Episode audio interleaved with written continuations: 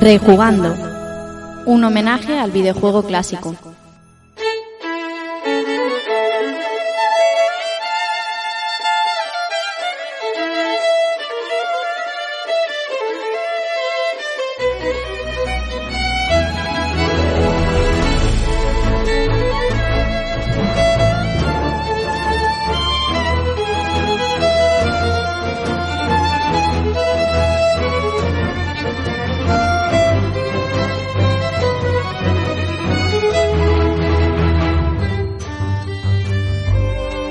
¿Qué tal amigos y amigas? Sed bienvenidos a un nuevo episodio de Rejugando y recibid un saludo de quien nos habla, Rafa Valencia.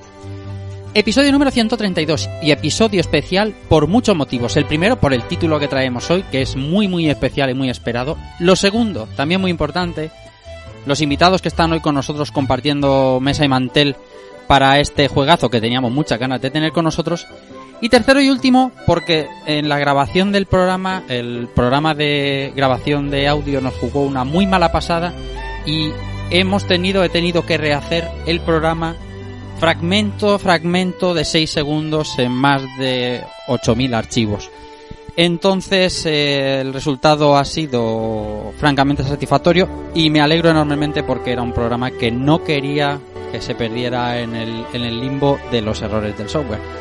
Así que, como tenemos muchas cosas que contar, voy a presentaros a los que van a ser hoy mis compañeros de camino.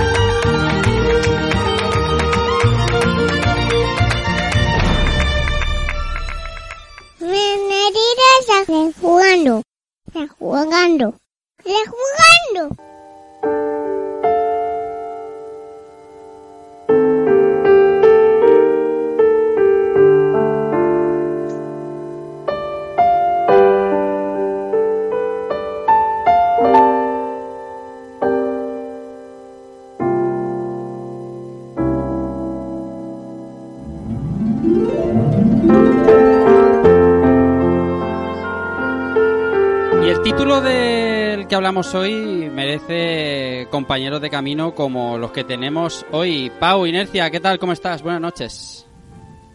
Pues muy bien, aquí eh, pues creo que soy el que más tarde se ha pasado y, y comentarios al respecto porque creo que las cosas que se han tocado eh, han sido polémicas pero por lo menos muy interesantes de cara a, a cómo se ha enfocado la cuestión esta del, del remake. ¿no? Ujú. Estoy adelantando ya quizás demasiadas cosas, No, no, no. dando pistas de, qué- de cuál es el juego.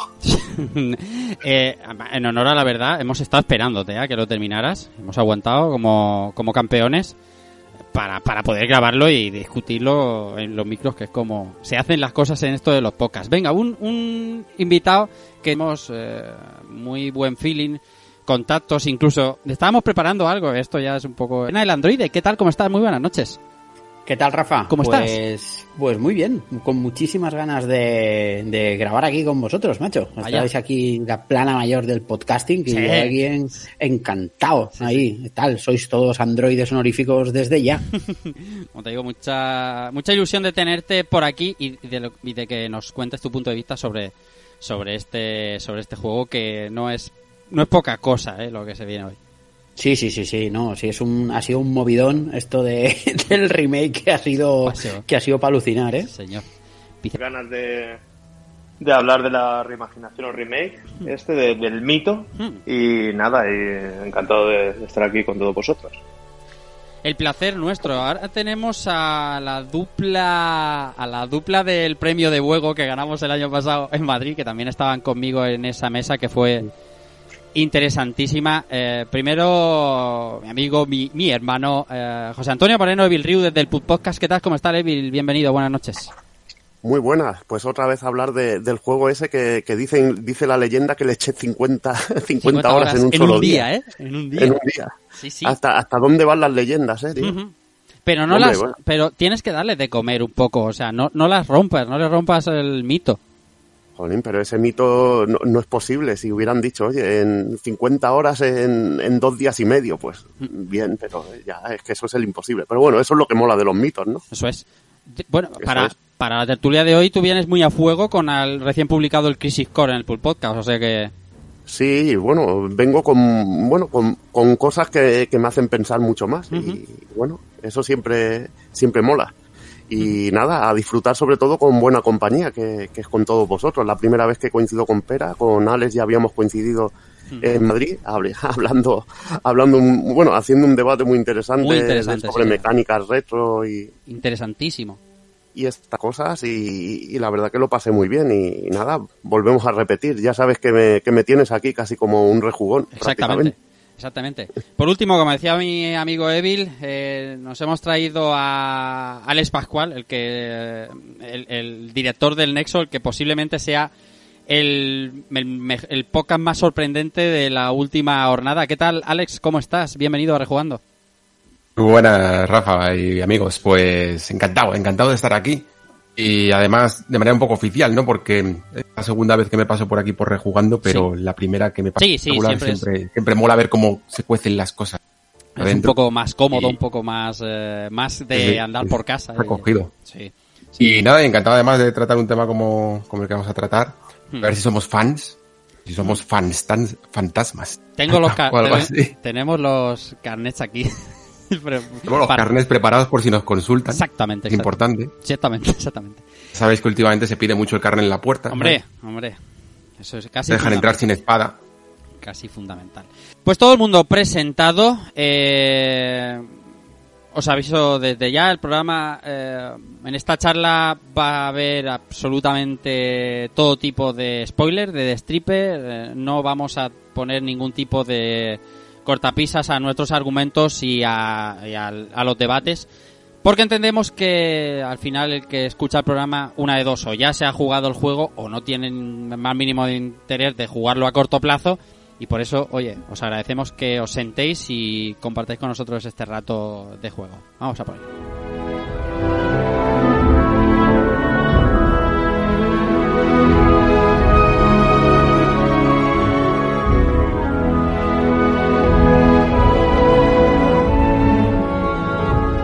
Seguramente sea uno de los juegos más esperados eh, de la última década, por lo menos de los últimos tiempos. Un juego que se anunció hace ya cinco largos años y que lucha primero contra la sombra alargada del juego original. Hoy en Rejugando, rejugamos Final Fantasy VII Remake.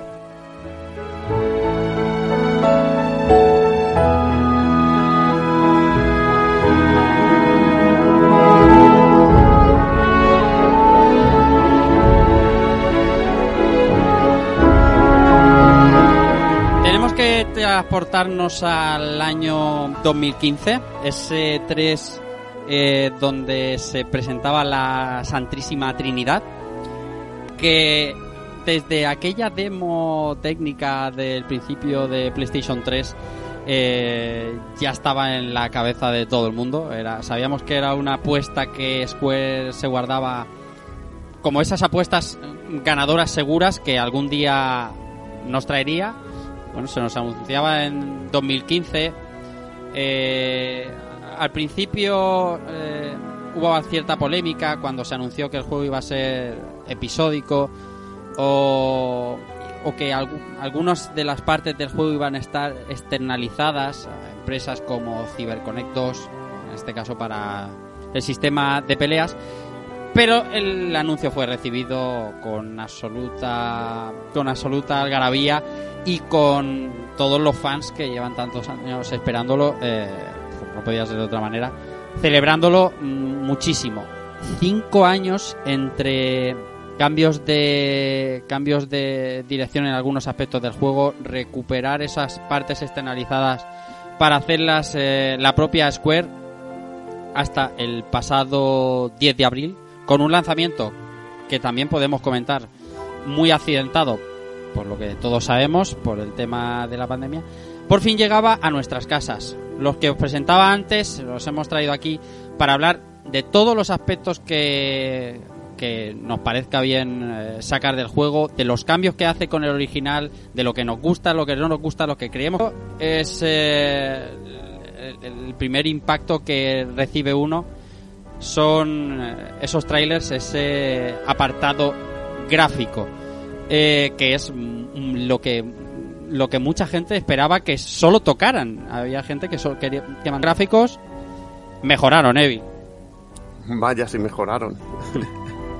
Sobre todo esas transiciones. A mí, a mí, bueno, os acordáis todos, ¿no? Con los Odyssey, ¿no? Cómo nos volvíamos locos eh, con aquella secuencia de introducción que pasabas del vídeo al combate de una manera magistral. Aquí ya simplemente no lo notas. Es una transición perfecta. Una de las primeras cosas que cuando nos fijamos en los gráficos del juego es compararlo con los trailers de las primeras veces que...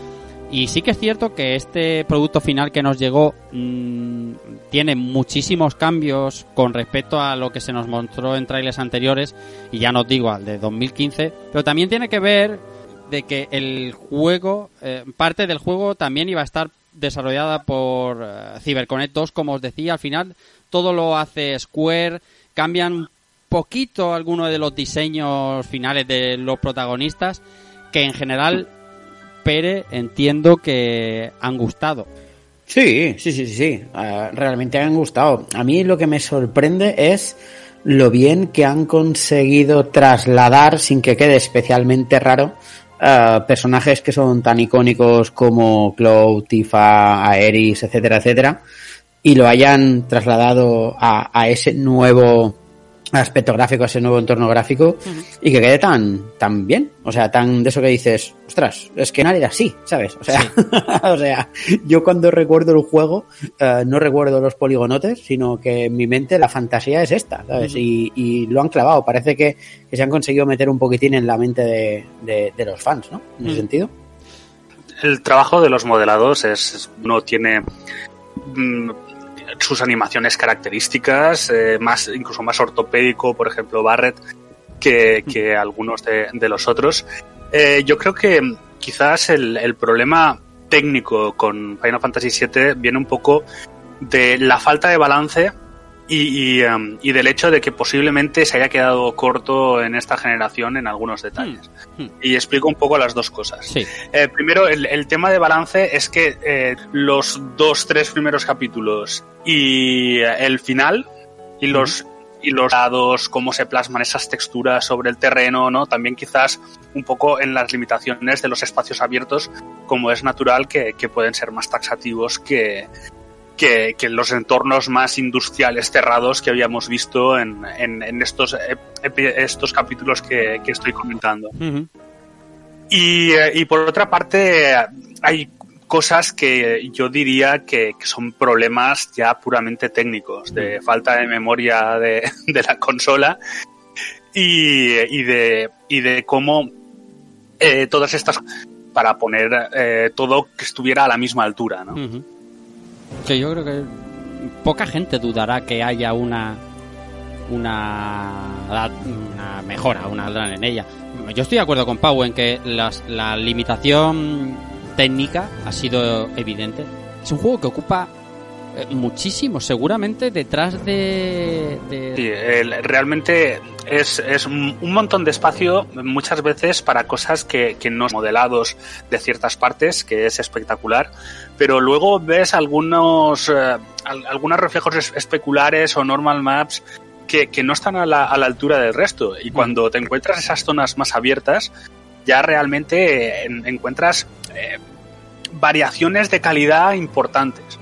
Y no ayuda tampoco el, el hecho de que, mm, por ejemplo, el tema de los NPCs, ¿no? Que hay muchas veces en que hay más variedad en NPCs de lo que parece, pero como si estuvieran limitados a través de memoria y muchas veces cuadrar a- ahí también, Sí. ¿no? Y, y de eso da una, una sensación... uh, Te Rafa Hombre, por ahí, puedes hacer la que al- quieras, por Dios. a- al vuelo. Como si y fuera tu casa. Realmente, o sea, porque de este tema se ha hablado un montón.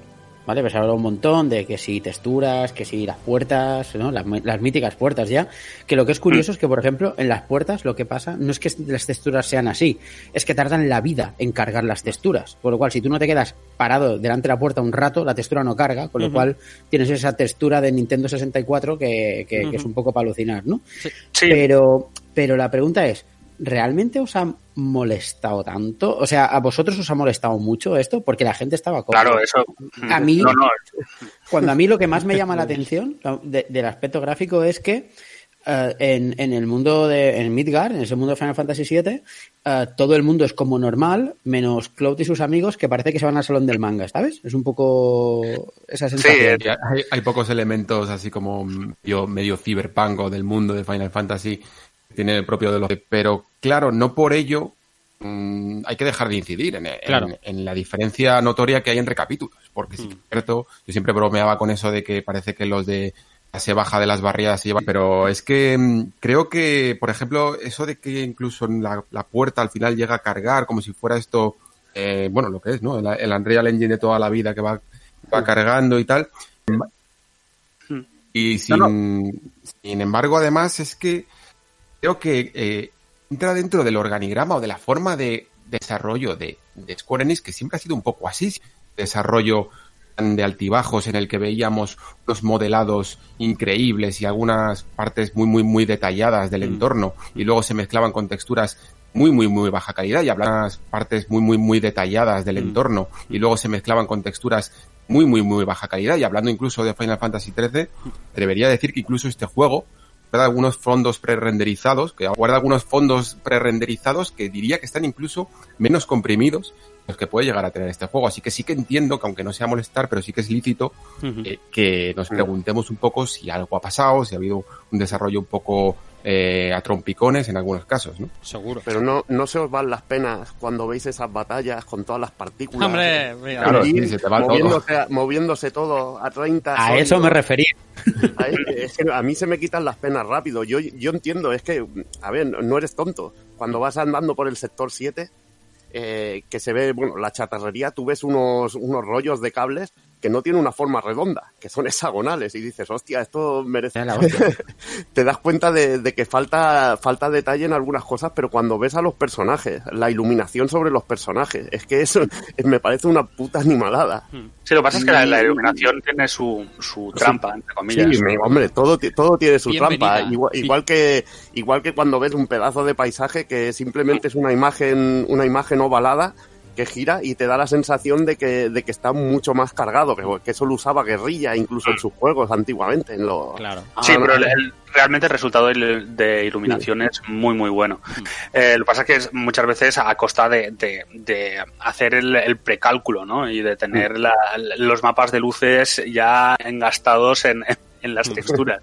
De todas formas, yo también volvería eh, a incidir en, en algo que ha dicho Alex, y es al respecto de, del tema de los fondos, que creo que es el peor detalle de- del juego. Porque muchas veces te distrae de, de la baja calidad de, de la imagen. Ujú. Pero bueno, que... Pues yo a fíjate, ver, creo que se ha estoy- visto estoy- menos eso. Un segundo y ahora te dejo. Sí, sí. Eh, a ver, estoy siendo un poco tiquismiquis y también te digo que, que casi que te choca más por, por esos altibajos que si hubiera estado en un nivel determinado, sea más alto o más bajo. Pero, pero vamos, eh, estos son un poco los comentarios técnicos al respecto. No Mm. quiere decir que no goces muchísimo con el Mm. juego. Ah, mm, Yo diría que incluso el del capítulo 5 es en el que estás en una misión eh, subiendo a la plataforma y se ven las barreras desde abajo. Eso, eso. Ya no solo que estuviera comprimido, sino como que estuviera... Y a mí, realmente, esas cosas sí que me sacan. Porque de repente ya no estoy en Midgar, sino que estoy en un videojuego. Sí. Mm. Y, y prefiero no tener que hacer ese proceso mental de salirme del juego y después voluntariamente forzarme a volver a entrar. Hmm. Eso, para mí los gráficos significa siempre eso. Es la ilusión, el, el- el engaño que Hmm. consigue el desarrollador para hacerte meter en un mundo. Para mí un gráfico mejor, peor, me da un poco igual.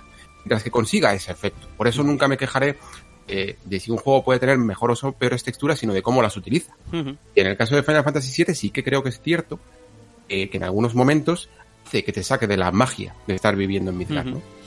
Sí, perfectamente, porque mm, a ver, tú, yo creo, Alex, que tú has dado en el clavo ahí a tope, porque si en algo son unos maestros Square, son en la economía de esfuerzo, ¿sabes? En, en, aquí meto un tema de, de ese reinicio cuando le quitaron el proyecto CyberConnect 2 y tal, a lo mejor de, acabaron con prisas, ¿no? Un poco, no lo sé, ¿eh? O sea, yo de desarrollo sé, Podría pero, ser.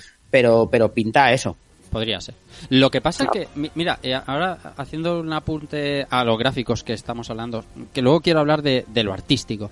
El, el- los gráficos creo que se hace mucho más hincapié en ese fallo de texturas que comentábamos antes, de las puertas o de alguna montañita, tal, que lo que estaba haciendo, que lo que estabais haciendo eh, en referencia de los bitmaps, lo que decía Evil, ¿no? Esa foto de fondo ovalada, ese, ese rescalado que está mal hecho que decía Alex, que eh, el otro día hablábamos, eh, Pau y yo creo que estábamos hablando, hay un hay un momento en, el, en un capítulo que está de noche y está todo incendiado, cuando ya cae la, la plataforma, eh, ese fondo, ese fondo tiene muchos peros, pero no se comenta tanto como lo que es lo más evidente, que es que te pongas al lado de una puerta y la textura no cargue.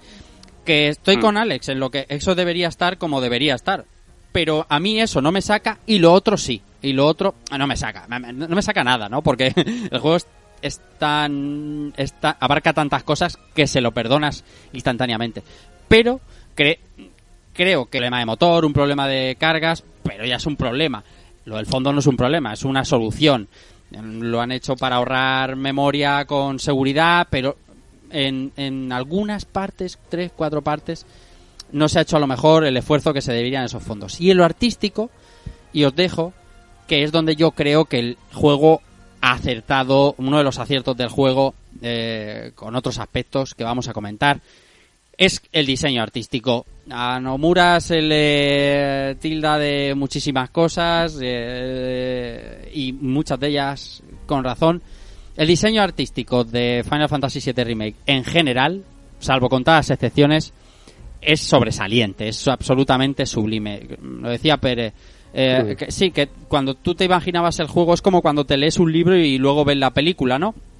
Tú hasta que no ves esa película, eh, lo que las imágenes que generas del libro te las imaginas tú.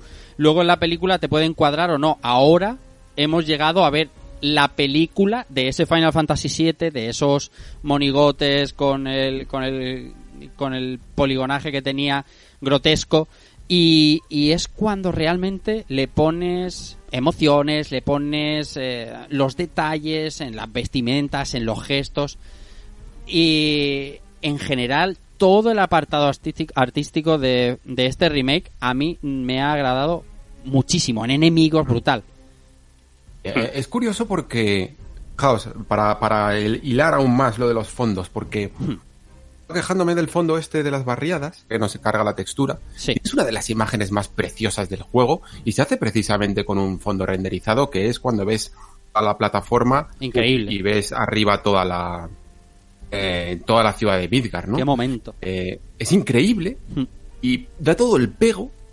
Bien, ahorrando recursos con ese fondo, sin tener que tener incluso que construir todo el fondo en poligonal, pero que, pero que además logras una de las cosas que el juego más, el, el juego original más luchaba por hacerte entender es cómo funciona esa pizza, ¿no? Esa, esa plataforma suspendida sobre las barriadas donde vive la gente Mm. rica y donde está Sinra, ¿no?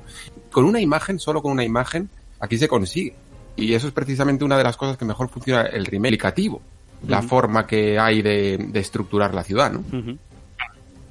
¿no? y, y da que ser un simple escenario y, y pasa a representar algo más, ¿no? Que, que con- cuando en su momento eh, estaban esos temas, pero, pero quizá no más desarrollados.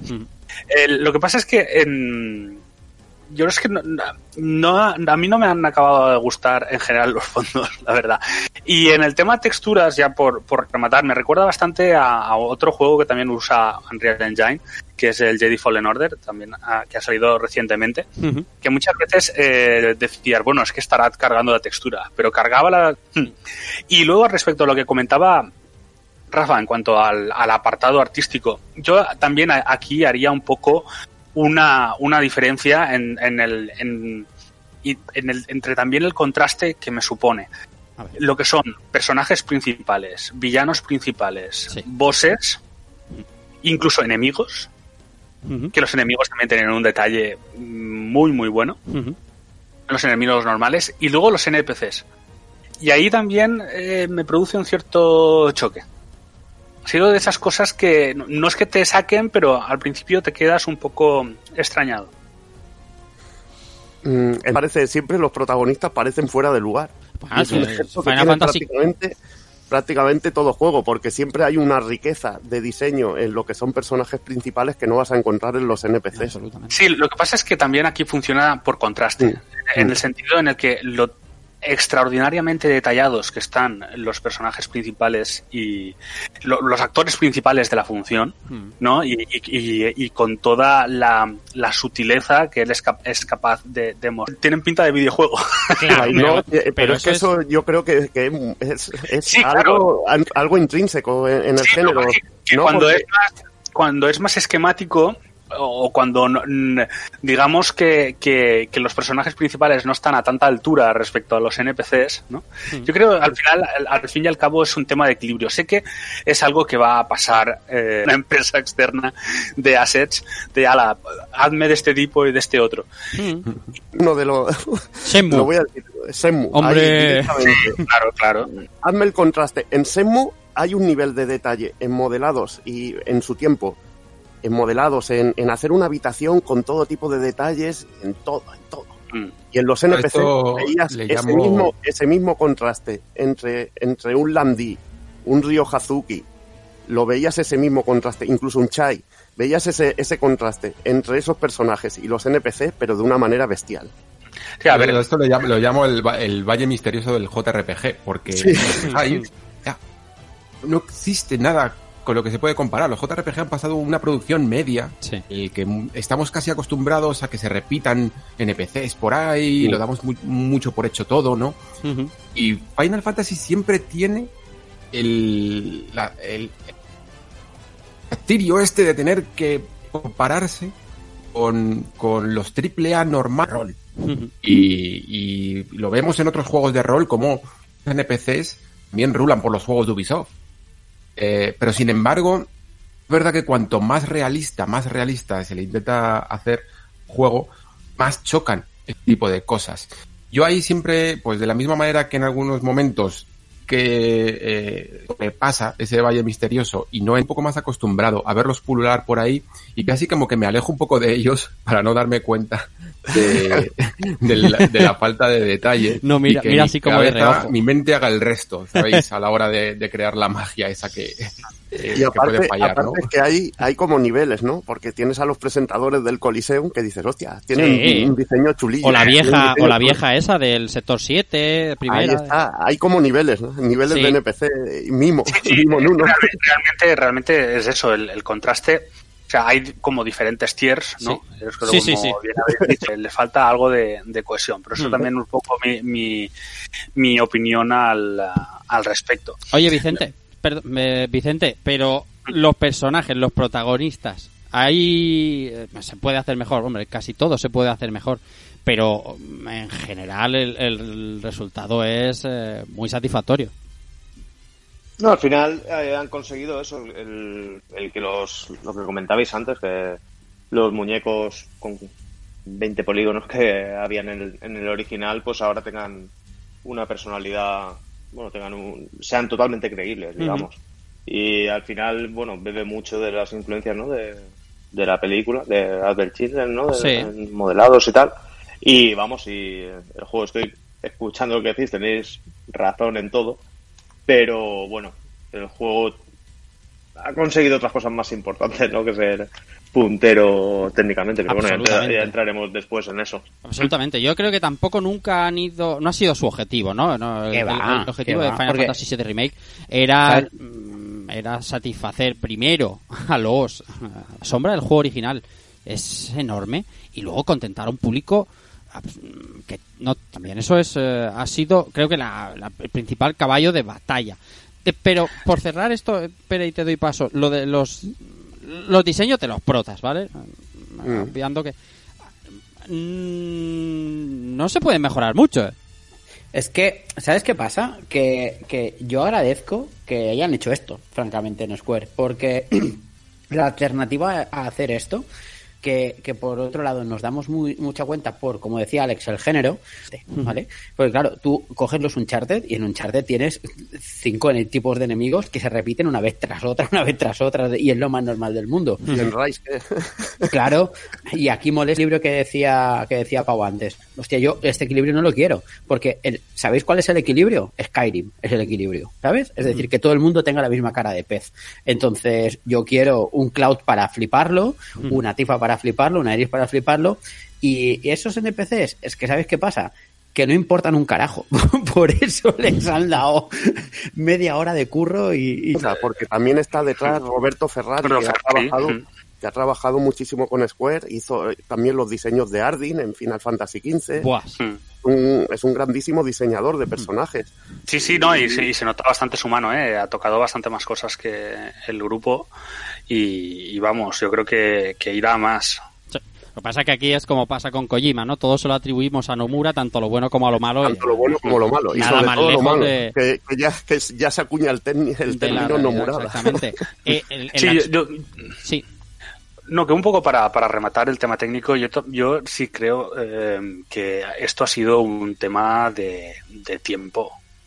Eh, y con el budget que tenían. O sea, yo creo que Square Enix se ha dado cuenta de que no puede hacer lo de Final Fantasy XV otra vez y, y por eso también el paso a, a los juegos con un Real Engine también otro de los longevos como ha sido Kingdom Hearts. Y, y creo que un poco la, la directriz detrás de esto era no nos, no nos vamos a enfangar aún más en, en proyectos que vayan a tardar eh, una eternidad de tiempo. Y yo creo que simplemente pues, han hecho recortes conforme a- al tiempo y al, y al presupuesto. Si luego nos paráramos a, a ver y teniendo en cuenta de que en este momento sí que podemos saber dónde empezó el, el remake a, a generarse, que sería cuando retiraron a CyberConnect del, del proyecto y por un tiempo razonable y, unos resultados que, que en, en ciertos aspectos son espectaculares. Totalmente. Eh, también me gustaría aquí introducir parte quizá más narrativa del remake, porque Bien. claro, cuando hablamos de la palabra remake, hablamos siempre un poco de una especie de revisado visual. Yo creo que en Exacto. el caso de Final Fantasy VII eh, también deberíamos de hablar de un poco de, de, de reimaginar a estos personajes a nivel de, de su perfil psicológico. Exacto. Mm. Creo que también se ha conseguido muy bien. Hay que tener en cuenta muchas veces que se nos olvida que a veces a mí me pasa cuando, cuando vemos algunas películas o jugamos algunos juegos de, de, de los 90. Fijaos, voy a decir una, una cosa un poco que, que me va, a lo mejor me granjea mala fama, pero el otro día estaba jugando otra vez a, por vigésima vez probablemente, a Indiana Jones and the Fate of Atlantis. Había algunos puntillos de ingenuidad Mm. en sus diálogos a la hora de apresurar la trama y a la hora de presentar ciertos personajes y hacer Mm. estas cosas, o incluso algunas respuestas de indie Ujú. eran un poco raras. Eh, que claro, con los vistos con los ojos de hoy, pues es complicado a veces. Claro. Todo esto también es trabajo de remake, todo esto también es trabajo de actualizar una obra, ¿no? Ujú. Creo que a la Sí. hora de, de plantear cómo es un personaje callado, serio, sobre todo en el caso de Cloud, que es cuando quizá lo vemos mejor, ¿no? Típico como de los 90 que teníamos en este tipo de juegos. Traducirlo a un juego que nace, que sale en 2020, es un trabajo ex- excepcional a la hora de escribir Mm. a Cloud. A la hora de, Sí. de transmitir su melancolía sin caer en el edgy del personaje, sin caer en el, en el ser un borde. Y al final, esas cosas, simplemente con pluma y sin ningún aspecto gráfico, también Mm. forman parte de remake. Eh, Sí, eh, además yo incidiría, creo que es el, el mayor acierto de este, de este remake. Y por supuesto no el único.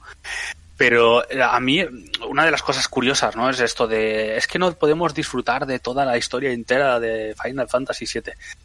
Pero Bien. mm, no nos paramos a ver todo lo que se ha hecho. Eh, los has visto desarrollarse, no solo a, a nivel de cómo se ha planteado, que es lo que comentaba Alex, ¿no?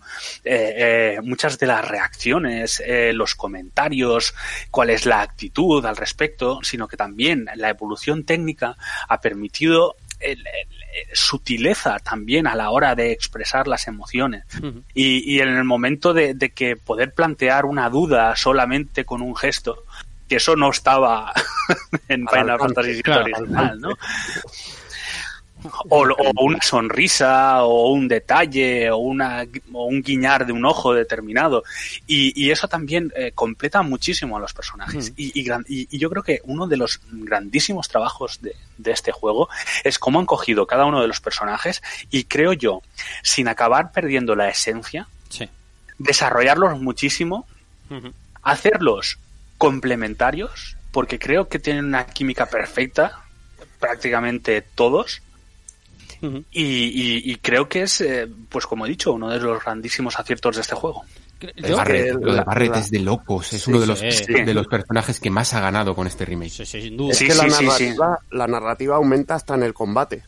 Sí. Porque ves a Cloud y Barret que se van tirando pullas entre ellos mientras van hablando, mientras están El combatiendo con un jefe final. Es graciosísimo, ¿no? Y cómo se van diciendo. Creo que Claude en un momento dice, ah, lo hemos hecho bien. Y el otro dice, lo que tú digas. ¿no? Y cosas así, ¿no? Cosas que a mí me fliparon, solo, solo lo escuché. Yo se lo, se lo comenté a Rafa, pero no de los momentos que me, que me quedé pensando, "Ah, ¿de verdad han dicho eso? es, bueno, una de las cosas que han introducido a Barrett es, es eh, el miedo a las alturas, ¿no? Sí, sí. y, y cómo lo gestiona. que es bastante divertido. Entonces, cuando estás eh, con el tema de los focos, hay, hay, hay bastantes momentos en los que tienes que pasar por un sitio estrecho en el que no hay nada, ¿no? Y, y- y digamos que es reticente a, a pasar por, por esos lugares. Y, y lo que dice Barrett le contesta, le dice, bueno, es que tú lo tienes muy fácil. Es buenísimo. o sea, Dices- es, es grandioso. Lo acabo de escuchar, ¿en serio? Esto? Grandioso, grandioso. Luego, luego mm, luchamos, lucha con la baza de que nosotros en el original tuvimos la traducción que tuvimos, tampoco vamos a destriparla aquí. Y, y no por lo, por lo evidente, sino por ejemplo, hablabais del carácter de Cloud, por poner el ejemplo más palpable, que los hay más, pero en la traducción, en nada que hay ahí, te das cuenta de que Cloud no es exactamente como lo leímos aquí. Que, que nos hicimos una imagen de Cloud que no es que sea errónea, pero sí que es verdad que tiene mucho menos matices que en el, eh, en el original, en el japonés. Y han tenido la oportunidad, es claro, la- las- los gráficos de PlayStation evocaban lo que podían evocar, lo poco que podían evocar, pero los personajes como tal evocaban pocas cosas.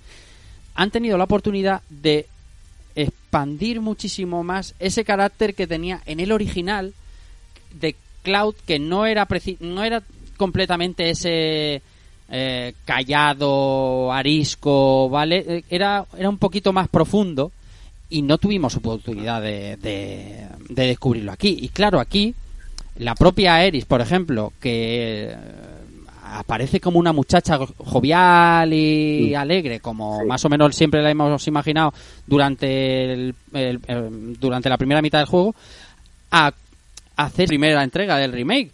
O sea, eh, eh, Le han dado tiempo en esas 40 horas que tiene el juego, o 35 o 50, lo que se quiera, a evolucionar, a encontrarte una Mm. Eris eh, un poco más eh, niña, mm, eh, crédula, tal, a darse cuenta o, o empezar a asumir realmente lo que es, cambiar el carácter, eh, ganar Mm. peso si se quiere, y así todos. Y eso eso es para, para mí la, la esencia del remake, el poder, Sí. eh, poder profundizar en todo Mm. ello.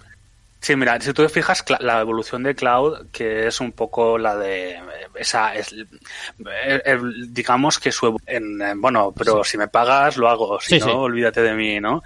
Y, y cómo al final es incluso capaz de bromear sobre ese mismo asunto. Sí. Pero El- Cloud viene roto de Crisis Core, viene muy roto, viene muy roto, viene, viene justo después de un experimento que ha perdido toda la memoria y allí va recuperando un poco todo. Sí, re- re- realmente el, el problema es que, que su memoria al final acaba siendo un, megamix. Sí, es un megamix, es un megamix, ahí está. Pero luego, eh, a Eris, yo creo que, que Rafa ha apuntado bien, es eh, cómo al principio le ponen ese carácter que casi parece, en cierta manera, que, que, eh, digamos que se complementa muy en el sentido en el que a, a Eris adopta la pose, entre comillas, de Zack. ante, ante Cloud, que sería como el espejo de Zack, ¿no? Y, y, al principio es, es, de esa manera, pues, más eh, quizá juguetona, eh, en el sentido también de, de, decirte, bueno, al final se hace lo que yo digo y se acabó, ¿no? Mm. Pero te voy como persuadiendo a base mm. de, de detallitos o tal, o y entonces llega, sí que llega a ese momento en el que su cambio pasa a ser el, el, el en cierta manera, aceptar su destino Eso o el es. papel que tiene en, en entre es. comillas, el destino. Uh -huh. eh, Barrett también es un poco... Eh, aunque quizás es el, el, entre comillas, el personaje que menos evoluciona, eh, sí que puedes ver cambios en, en, la manera de afrontar las cosas o su carácter, ¿no? Eh, y, y, cómo también va bajando la, la, la, intensidad de su cabreo, ¿no? Uh -huh. Pero bueno, Entonces, él, realmente él tiene, eh, Barrett tiene un trasfondo también muy brutal, que es ese odio sí, a Sinra que tiene. Y, claro. y, y mm. al principio lo muestra de una manera increíble. Lo que pasa es que Pero lo que mola, lo que mola de Barrett eh, y, y, que en el fondo es un reflejo de todos los personajes, de cómo se han escrito aquí, es que pasan de ser la, el típico objetivo más plano, en el caso de Barrett, por ejemplo, en plan, eh, bueno, eh, que parar esto, hay que, hay que detener a los malos, además un poco de venganza entre medias, porque, porque por lo que me hicieron a mí, ¿no? Pero consigue un factor mucho más complejo, lo ves en todos sus, en todos sus diálogos, por ejemplo, uno de los que más recuerdo, me parece fascinante este, este momento, en el que casi al final del juego, cuando estás entrando en los cuartel, el cuartel general de Sinra, vas uh -huh. subiendo por el, subes el ascensor o subes a la plata contemplándolo, dice algo así, no, no me lo sé literalmente, pero dice algo así como en plan, qué, qué vista más bonita, no me jode que me guste esta vista. Porque está sí. construida, construida eh, a base de, de el, por, el, por el egoísmo y la avaricia, los que pueden permitirse uh -huh. eh, esta vista. Sí, sí, es una manera de profundizar más en, un, en, una cosa que puede ser tan sencilla como los de arriba contra los de abajo. ¿no? Sí, sí, sí. Pero es una... Que se pregunta todo y también, bueno, y también le pasa sobre todo cuando tiene el dilema de, de si deja caer al presidente Sinra. Buenísimo, ahí, eh, ahí tiene un gran dilema. Y, y, a mí me vuelve loco también cuando, cuando va súper nervioso porque qué le ha pasado a Marlene y va, va corriendo a casa de, de Aerith, no me paréis que os mato, no me hables que te mato, va así y, y a mí ese tipo de cosas le dan, le dan mucha potencia al personaje. De todas sí, formas... El, el tiene el momento ese de no, que dice por, por, seguir un poco en, en, esta en esta línea cuando le, le dice a, a, Cloud pero dime dime que lo sabes dime que Marlene está allí no dame esperanza dame algo. Y, y, el otro le dice pero qué me harías no si también ah no. creo que se lo dice el mismo Barret eh, Dice, no te preocupes. Pero de todas formas, de todas formas, estáis hablando de la narrativa y recogiendo unas cosas, unas cuantas cosas que habéis dicho. Sí. Lo primero es que el perso el, los personajes están mucho mejor construidos, obviamente. Porque el personaje taciturno, raro, uh, que acaba siendo borde, etcétera. Oh, ya, ya avanzarás, ¿eh? Eh, y eso... Ya, eh, ahí, ahí, ahí, ahí, nos veremos. Ya avanzarás, ya no ¿eh? Y ya me llamas ya y me dices, bueno, Rafa, mejor no. No, no, no, pero de momento llevo, llevo unas 20 horas más bueno, o menos y, y, y, es un poco esa, esa figura, ¿no? Sí, claro, claro. Y además se, se inspiró clarísimamente, claro. Claramente, claramente. De, pero, pero yo creo que lo potente de la narrativa de este, de este remake, y voy a soltar el primer spoiler bien, bien. Dale, dale, dale. gordo, dale, gordo salvaje, es que, mira, yo cuando Mario empezó a jugar, me decía, me decía, joder, macho, es que Aeris, tío, no me parece. O sea, la fuerza de esta narrativa, la fuerza de la narrativa de este, de este juego, es, es la meta, ¿sabes? Eso, o sea, es, el, es la meta narrativa que hay, realmente. Mm. Que el cloud que estás llevando no es el cloud de Final Fantasy VII y no es el cloud de Crisis Core, básicamente. Mm. Es decir, de hecho, al final del juego te enfrentas contra ese cloud, ¿vale? Es decir, ya lo hablaremos cuando lleguemos, Exacto. ¿no? A la zona final.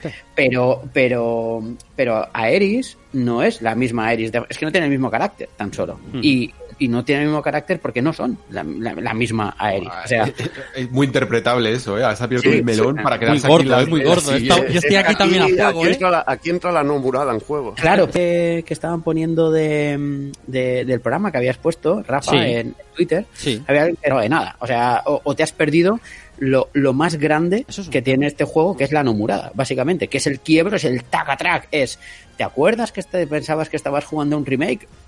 Pues no.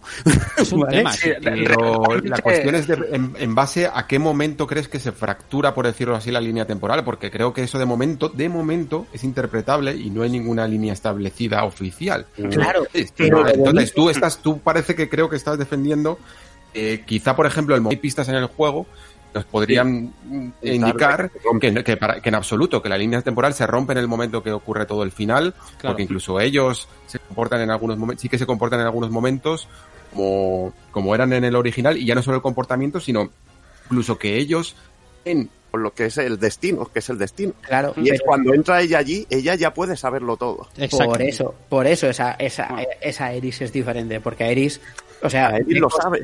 Claro, porque Iris lo sabe. Cuando en el 7 original en teoría no lo debería saber. Pero Bueno, sí lo sabía.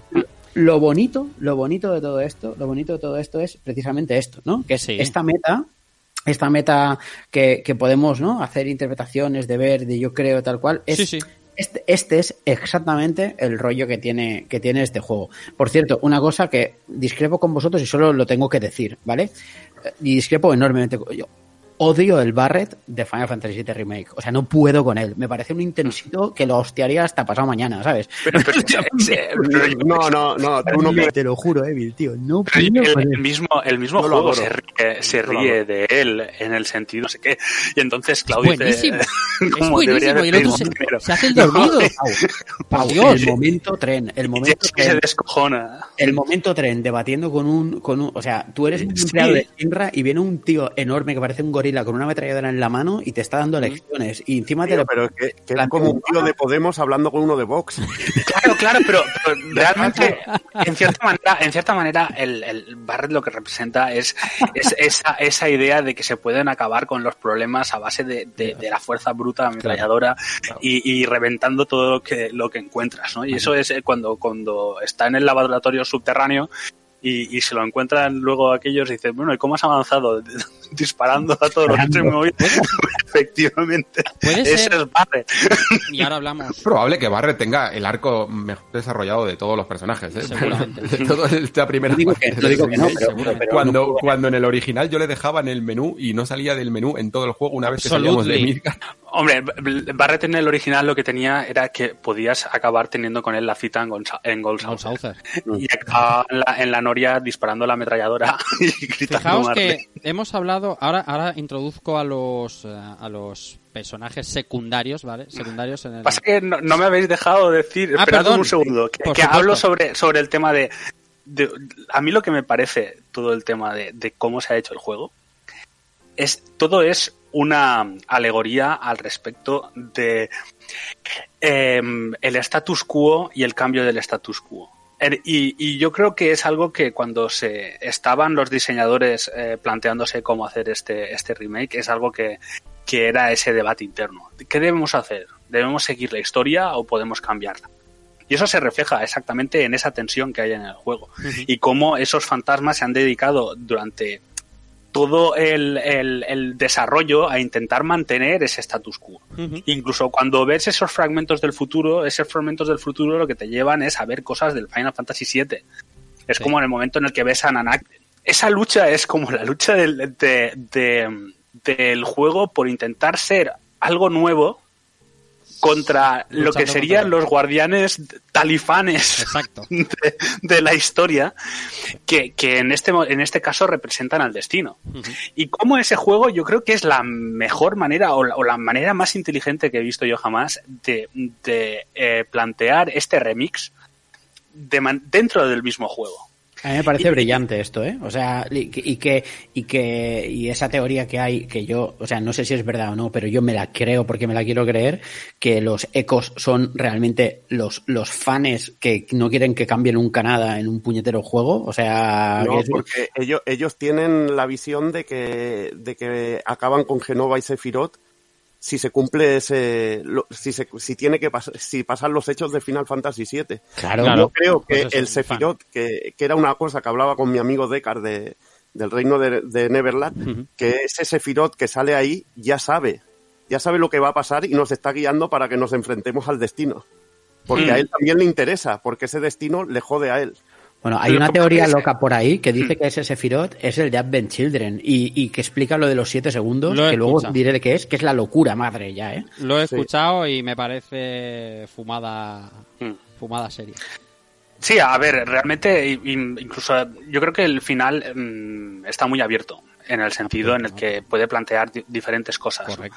El- la única cosa que queda clara es que en el momento de acabar con el destino, lo que se hace es eh, liberar toda la historia. Mm. Entonces, cuando, cuando se ve lo de Zack, muy Sí. posiblemente no sea la misma línea temporal que estamos viendo en ese momento. No, pero no lo sabemos. No lo sabemos. no lo sabemos, pero hay un detalle bastante interesante. Y es el hecho de que cuando la bolsa sale volando Sí. y aparece el perro Stamp, el perro Stamp no es el no es perro el Stamp. perro Stamp, sí, exactamente. Sí, sí. Lo que, lo que indicaría que eh, a lo mejor estamos hablando de di- diferentes líneas temporales, ¿no? Eh, sí que es cierto que al acabar con el destino, digamos que el, el Final Fantasy VII. Porque se ve que Zack llegando, están los fantasmas como protegiendo Midgar, porque que no llegue, no debe llegar, no debe llegar. Ahí está. y eh, eso se rompe y entonces ya puede cambiar. Entonces es como otra manera de decir eh, hemos liberado la historia De la policía del retro.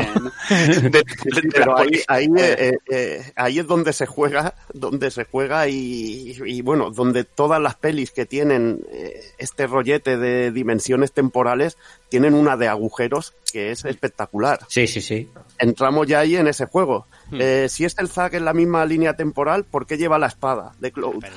No, no, es que no, no, ya te digo, por eso está lo del detalle de la bolsa no es baladí. Sí. Claro, es que eh, entramos ya en un, en un momento. lo de las Entonces, si no es la misma línea temporal, no son los mismos personajes. Es que no sabemos exactamente, eh, por eso algo que le pase a un personaje puede influir en su personalidad y puede cambiarlo Mm. todo. Puede hacer que que- un- una persona claro. que sea buena pase a ser mala, puede cambiarlo. Pues ese es el problema de los viajes temporales y de los mundos alternativos, que Mm. te abre el, el lienzo a hacer lo que te dé la gana sin necesidad de una cohesión. Yo mm, me posiciono si queréis Sí, claro. y al final me, me, me parece, me parece interesante, pero me parece un tanto mal ejecutado por, precisamente por estas cosas, porque es apresurado. Si os fijáis en el fondo, estábamos hablando siempre con, con todos los argumentos, la psicología de los personajes, Midgar y tal, estábamos hablando de un tema completamente distinto. Estábamos hablando de una lucha de poderes, de una lucha de clases y de una lucha de, de, de- de intentar aprovechar los recursos del planeta y gente que estaba intentando evitar, eh, primero por la fuerza y luego aprende que no es el mejor momento, ¿no? El mejor camino. Eso es el núcleo narrativo de Final Fantasy VII Remake parte 1. Sí. Sin embargo, diga, un giro de guion, digamos que nosotros un poco como occidentales, a mí personalmente me choca más con la ficción occidental, eh, ficción, eh, necesitamos más anticipaciones, necesitamos más pistas, necesitamos que sea más coherente. Habríamos necesitado a lo mejor que los personajes hablaran del destino, hablaran de, de hacia dónde se dirigen sus vidas, de una manera todo fuera confluyendo hacia ese final. Los, eh, en general, los japoneses y los orientales, este tipo de cosas apelan profundamente, pegan no giros de guion, sino volantazos Total. que se, se basan en arcos, normalmente en el manga ya lo veis, cómo funciona, que, que un arco da otro, da otro, y no importa porque la, la historia sigue y nos permite teorizar y la gente se vuelve loca, ¿no? Y Sí. precisamente por eso, quizá me parece un poco atropellado Ujú. la forma en que Aeris de repente absorbe conocimientos que antes no, no tenía. Recordad que la primera vez que, que vemos a Aeris está eh, intentando zafarse de fantasmas y no tiene ni idea de quiénes son estos tipos. Terminamos con una Aeris que toca con un dedo a Red 13 y le, y le imbuye de conocimientos sobre La estos... sobre, eh, eh, cuidado, como, es como soltar cascadas de, de, de lore, ¿no? Eh, Es como todo lo que necesitas fuerza- explicar de repente. en Star Wars. que Sí, luego la sí, de repente de manera necesitas saber toda esta Wikipedia Sí. antes no sabías y yo la voy a soltar. La voy a soltar ahora porque la necesito cuando esto no influya en absoluto en todo el restante del juego. A mí eso es una parte de quizá de la, de la ficción oriental que me choca y que creo que nota un, ese volantazo en el 90%, al 90% del juego cuando de repente llegas a ese final de la carretera y el juego ya no va de Midgar, ya no va de Sinra, no va del ecologismo ni de la lucha de clases, va de enfrentarse contra el destino. Pero el, origi- el original también. O sea, es, es algo que Sí, con- sí. comparte con el original. Pero el original, creo que en ningún momento hay un choque tan bestia. No, no, no, entre no, el claro, destino, claro, Sino que se produce con la manera contenida que tenía Final Fantasy VII original. Mostrar su, tanto su historia como incluso a su villano, ¿no? Hmm. De eso que se habla ahora tanto de la famosa comparación con Tiburón, Sí. eh, me parece increíble. Pasa Me que el original. Para mí es un gancho de la hostia. Era tan. Era, Para mí es el un gancho de la hostia. El original, por ejemplo, en el tema de Aerith, claro, eh, Aerith, eh, el, no, el problema no hay ningún corte, como dice Alex, de que ahora tengo el conocimiento. Mm. Siempre tienen la sensación de que sabe más de lo que dice. Mm. Y en este, eso no pasa. Por cerrar, eh, mm, tema personajes Pero- y construcción. Mm. Eh, Hay un personaje del que no hemos hablado. Posiblemente porque sea la, la adaptación menos arriesgada, a lo mejor, ¿eh? pues esto es a debate, eh, que es Tifa. Tifa eh, tiene un, un argumento maravilloso durante todo el juego, pero sí que es verdad que, en mi caso, por ejemplo, es la Tifa que esperaba, ¿no? Es más de la Tifa que tenía en mente. Por lo tanto, eh, es- estoy tan acorde que, mm, que me lleva menos a hablar de, de ello. Hombre, porque Tifa no, no. En todo este follón, quiebro, derrape que decía Alex, tampoco forma parte. Que, por ejemplo, lo que decías antes, Alex, y ahora voy a Tifa, Hmm. um, a Eris lo sabía desde el principio, solo que mentía como una bellaca a, a, Cloud y le decía. mm, hostia, no sé ni qué son, ¿no? Debe Porque de hecho hay un momento en que le dice, pero, pero tú los ves, ¿sabes? Es decir, es en plan de, por ahí hay un rollo. Pero claro, pero Tifa va un poco al margen. Es decir, aquí, aquí el juego y Tifa, es decir, como bien decía Alex, aquí el juego va de una cosa, parece que va de una cosa, pero va de otra. Porque si tú rejuegas el juego, te das cuenta de que, de que no, no, de repente no cambia todo así por arte de magia, sino que han estado metiendo un montón de detallitos, un montón Mm, de claro. pistas y tal. Lo que pasa es que antes no las veías. Claro. ¿Por qué? Porque, ¿Y por qué no las veías? Y esto es la puñetera brillantez. No las veías porque tú estabas convencido que estabas jugando el mismo puñetero juego que el 95 con graficotes y un sistema de combate diferente. Qué mal. ¿Entiendes? No, pero a mí, a mí me, me rayó muchísimo, quiero decir. Materia Blanca hace referencia Sí, a claro, cinta. sí, sí, claro. Y, y- y en el primer flashback se la ve a ella como, como Claro. intentando activarla y rezando. Y dije, esto no puede ser. Claro, pero, pero, claro. Y entonces Tifa, Tifa y Barret forman parte del arco argumental. Es que aquí están los dos arcos argumentales que funcionan a la vez, rodando también mientras, mientras va rodando el arco argumental sobre la lucha de clases, etcétera, etcétera. Y Barret y Tifa están en este. Cloud y, y Aeris están en los dos, ¿vale? Están en el del arco argumental sobre el destino, etcétera. Y al final se invierte el tema y pasan de ser, digamos, Tifa, digo, em, Cloud y Aeris, pasan de ser los invitados a un arco argumental y entonces su arco argumental se vuelve el principal y pasan a ser Barret y Tifa los invitados al arco argumental potente. Sí, lo que pasa es que al mismo tiempo eh, Tifa funciona también como ancla de Cloud. En el sentido de que en este, en este caso lo han hecho como la- la- el, hecho de que Cloud esté allí eh, es básicamente la justificación es Tifa. Sí. Sí, y el hecho de que, que- de, que, de que se mantenga incluso de manera mucho más clara que en el, en el juego original, ¿no?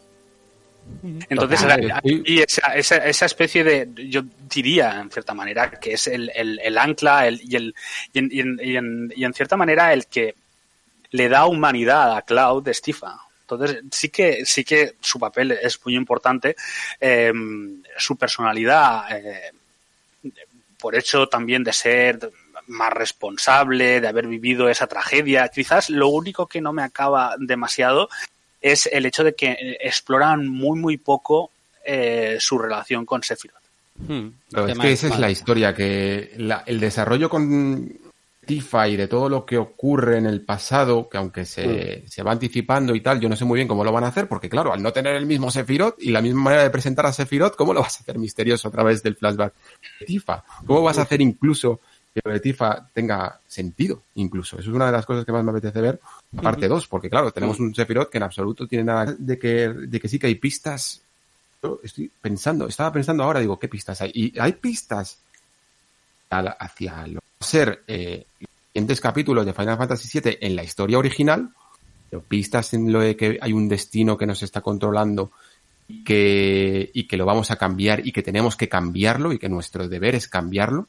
No, yo creo que hay más Honestamente no veo ninguna que discusión, ningún, ecos- tem- ningún tema sobre el destino a lo largo de toda la primera arco del juego, sinceramente. No, pero, No es tan- pero no sí, es tan cuando lo juegas sí que es No es verdad que te das cuenta de que los ecos, el único, el único afán que Ecos sí. Yo me refiero a los personajes. No, que no, los no, no, los personajes, en personajes. ignoran a los ecos en absolutamente todo el rato. Ujú. Los En- quiebros, entonces, pues, lo- lo- quedan los como, quiebros- bueno. Los quiebros mentales que le pegan a, a Cloud, eh, esas visiones, los, los comentarios que hace a Eris. Es decir, no hay nada que sea claramente explícito, pero todo te lleva a aquí está pasando algo raro. Esto es un poco como en el sexto sentido, ¿sabes? Como en la peli, que la primera me vez... gustaría que fuera como el sexto No, sentido, no, perdón. no, ya me- pero, pero ya me entiendes que la primera vez- precisamente el, el estilo de ficción occidental que hablaba. El sexto sentido tiene todas las anticipaciones que necesitas, todas las pistas para poder resolver el puzzle tú. Lo que hace Bueno, el juego es es como- ocultarte es como- artificialmente Porque ocultarte no está- artificialmente pistas para que Claro. no puedas saber exactamente nada, para que no Claro. puedas pillarlo de ninguna manera. Claro, porque No, porque no está tan bien hecho. Pero yo creo que la clave aquí, insisto, ¿eh? yo creo que la clave aquí es que, que tú, todas las cosas raras, todas las cosas raras que ves, porque pasan muchas cosas raras y extrañas, y dices, están, lo están jugando contigo con el jugador. En plan de, en plan de, no sospechas, no sospechas porque te crees que estás jugando al juego original. Y este es el punto que es brillante. Lo que pasa es que, y aquí te lo firmo, Alex, pero yo creo que la parte brillante es en el momento en el cual tú no sospechas más, porque esto lo ves en una peli y sospecharías, ¿vale? Pero tú sospe- no sospechas más porque es Final Fantasy VII Remake y crees que estás jugando el Final Fantasy antiguo con graficotes. Insisto, ¿eh? Pero Yo eso creo que decía que, que la idea es buena, pero que la ejecución es fallida. Esto nos Pues lleva al kit de la cuestión es ¿para qué todo este percal? O sea, ¿para qué, para qué éramos un camino, evidentemente lo entiendo, como el, el camino de desconocido que está por llegar, nos va a sorprender a todos y no tenemos por qué tener las cuentas hechas eh, y nos van a salir los mismos resultados, sino que nos vamos a dejar sorprender. Pero después llega Kitase eh, y nos dice que prácticamente todo el juego que va a ser igual, porque estos son declaraciones oficiales, Sí, sí. que se va a respetar el argumento, y entonces dices, que toda esta movida. No, pero yo creo que más bien lo que se va a respetar es el hecho de, de- de una cierta viaje. coherencia eh, en cuanto al viaje, a localizaciones, pasas por aquí, vas por allá, conoces a tal, que no es que no vayas a conocer a Cid, eh, vas a conocerlo. O sea, yo creo que va más en esa línea que, que el hecho de que no vaya a haber cambios. Eh, de todas formas, eh, yo seré de los pocos, pero me parece más tramposo el sexto sentido que este juego, la verdad. Eh, más allá de que el final sea muy, muy abierto. eh, mm, en este, mi sensación en el momento en el que en el que estaba jugando primero eh, con la de las primeras referencias que de las cosas que va contando a Etis cuando le va hablando de las cosas que le dicen las flores et- etcétera etcétera y, y luego el énfasis que el juego hace de esa eh, porque realmente el, el juego funciona para el fan del Final Fantasy VII, que esta es una, una de esas paradojas eh, curiosas. O sea, tú re- realmente eh, tienes urgencia en el tema del, del juego porque sabes lo que va a pasar. ¿no? Y entonces el juego se dedica a ser una frustración constante de ese deseo de cambiar las cosas. Porque siempre te ponen algún fantasma de los cojones ahí. Eh, si Cloud eh, dice, pues eh, te quedas sin venir a, a, la, a, la- a ver qué pasará aquí, Sí. y entonces lo arreglan para que pase as- eso. Eh, cuando tienes que ir a la torre. Entonces, que en- caer la plataforma, sí o sí. en, en ese sentido, en ese sentido es un juego que, que, que yo creo que sí que va sobre el tema del destino, porque realmente está frustrándote las esperanzas de cambiarlo durante todo el desarrollo. Hasta que al final te dice, vale, ahora sí. Pero hay, Ahora hay un sí, tema. hay un tema muy importante. Eh, estamos hablando del sexto sentido. El sexto sentido tiene un principio y un fin. Esto es solo el principio. Nos tienen que explicar muchas cosas. Y Claro, y, es y- así, y eso es así también de claro. Como yo el gancho. Porque es que, Es que si- si hubiera pasado lo mismo. Como Kingdom Hearts. Eh, esto, el, el- el riesgo está ahí. No, no, pero, no, no, no, no, Pero es el gancho también. Kingdom es. Hearts es mucho más loco. Pero eh, es que, claro, ¿y si hubiera pasado exactamente lo mismo? ¿Estaríamos igual de contentos? Yo, yo personalmente estoy absolutamente seguro de que no. Seguro. Lo, lo que No pasa es que... no se trata de. Sí. claro, la idea, que es la que tenemos que afrontar en una, en una generación de remakes, además, que se nos viene encima, Hmm. precisamente esta. Precisamente que el pasado, el, el- el- el remake y la nostalgia, por muy poderosas que sean, nunca van a poder eh, conseguir el efecto de sorpresa, el efecto de emoción por lo nuevo, Claro. consigue algo como esto. Evidentemente, yo entiendo a, a Nomura y a todo el equipo que haya probado todo esto, que quieren darle la oportunidad al jugador, sobre todo cuando estamos hablando de partes, que siempre tiene que ver los cliffhangers entre medias, ¿no? Mm, Esperar algo nuevo con esa anticipación por, por sentirse sorprendidos con una obra tan icónica.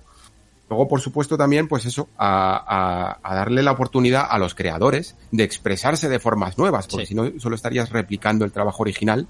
Sería una lástima dedicar 10 años de tu vida a hacer lo mismo que ya se hizo. ¿no? Ya ves.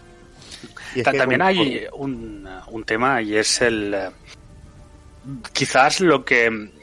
A ver, lo entiendo por una parte, por, lo- por la otra, quizás eh, demasiado fanservice en el sentido en el que realmente te regalan todo lo que querías. ¿Sabes? en el el, fan, en el que- fanservice, el fanservice eh, te puedes referir tranquilamente a- al combate con Sephiroth, que no era necesario en ese momento. No es necesario, pero una- puedes, Sí, pero, puedes pensar, pero puedes pensar, bueno, pues el hecho de querer Es- acabar hay que el acabar en lo juego, grande. Hay que acabar en lo grande. pero también es el hecho de que en principio eh, Biggs, Wedge y Jesse sobreviven. Ahí está, ahí va, ahí, ahí, ahí. Entonces eh, ahí hay como Sí, sí, sí. eh, se abre la posibilidad de que de que Aeris no acabe como un pincho moruno. Bueno, Eh, en cuanto, en cuanto ves a Zack ahí llegando a la ciudad, a, a Midgar. Eh, luego Biggs se despierta y a su lado está el guante de Jesse. Eh, sí.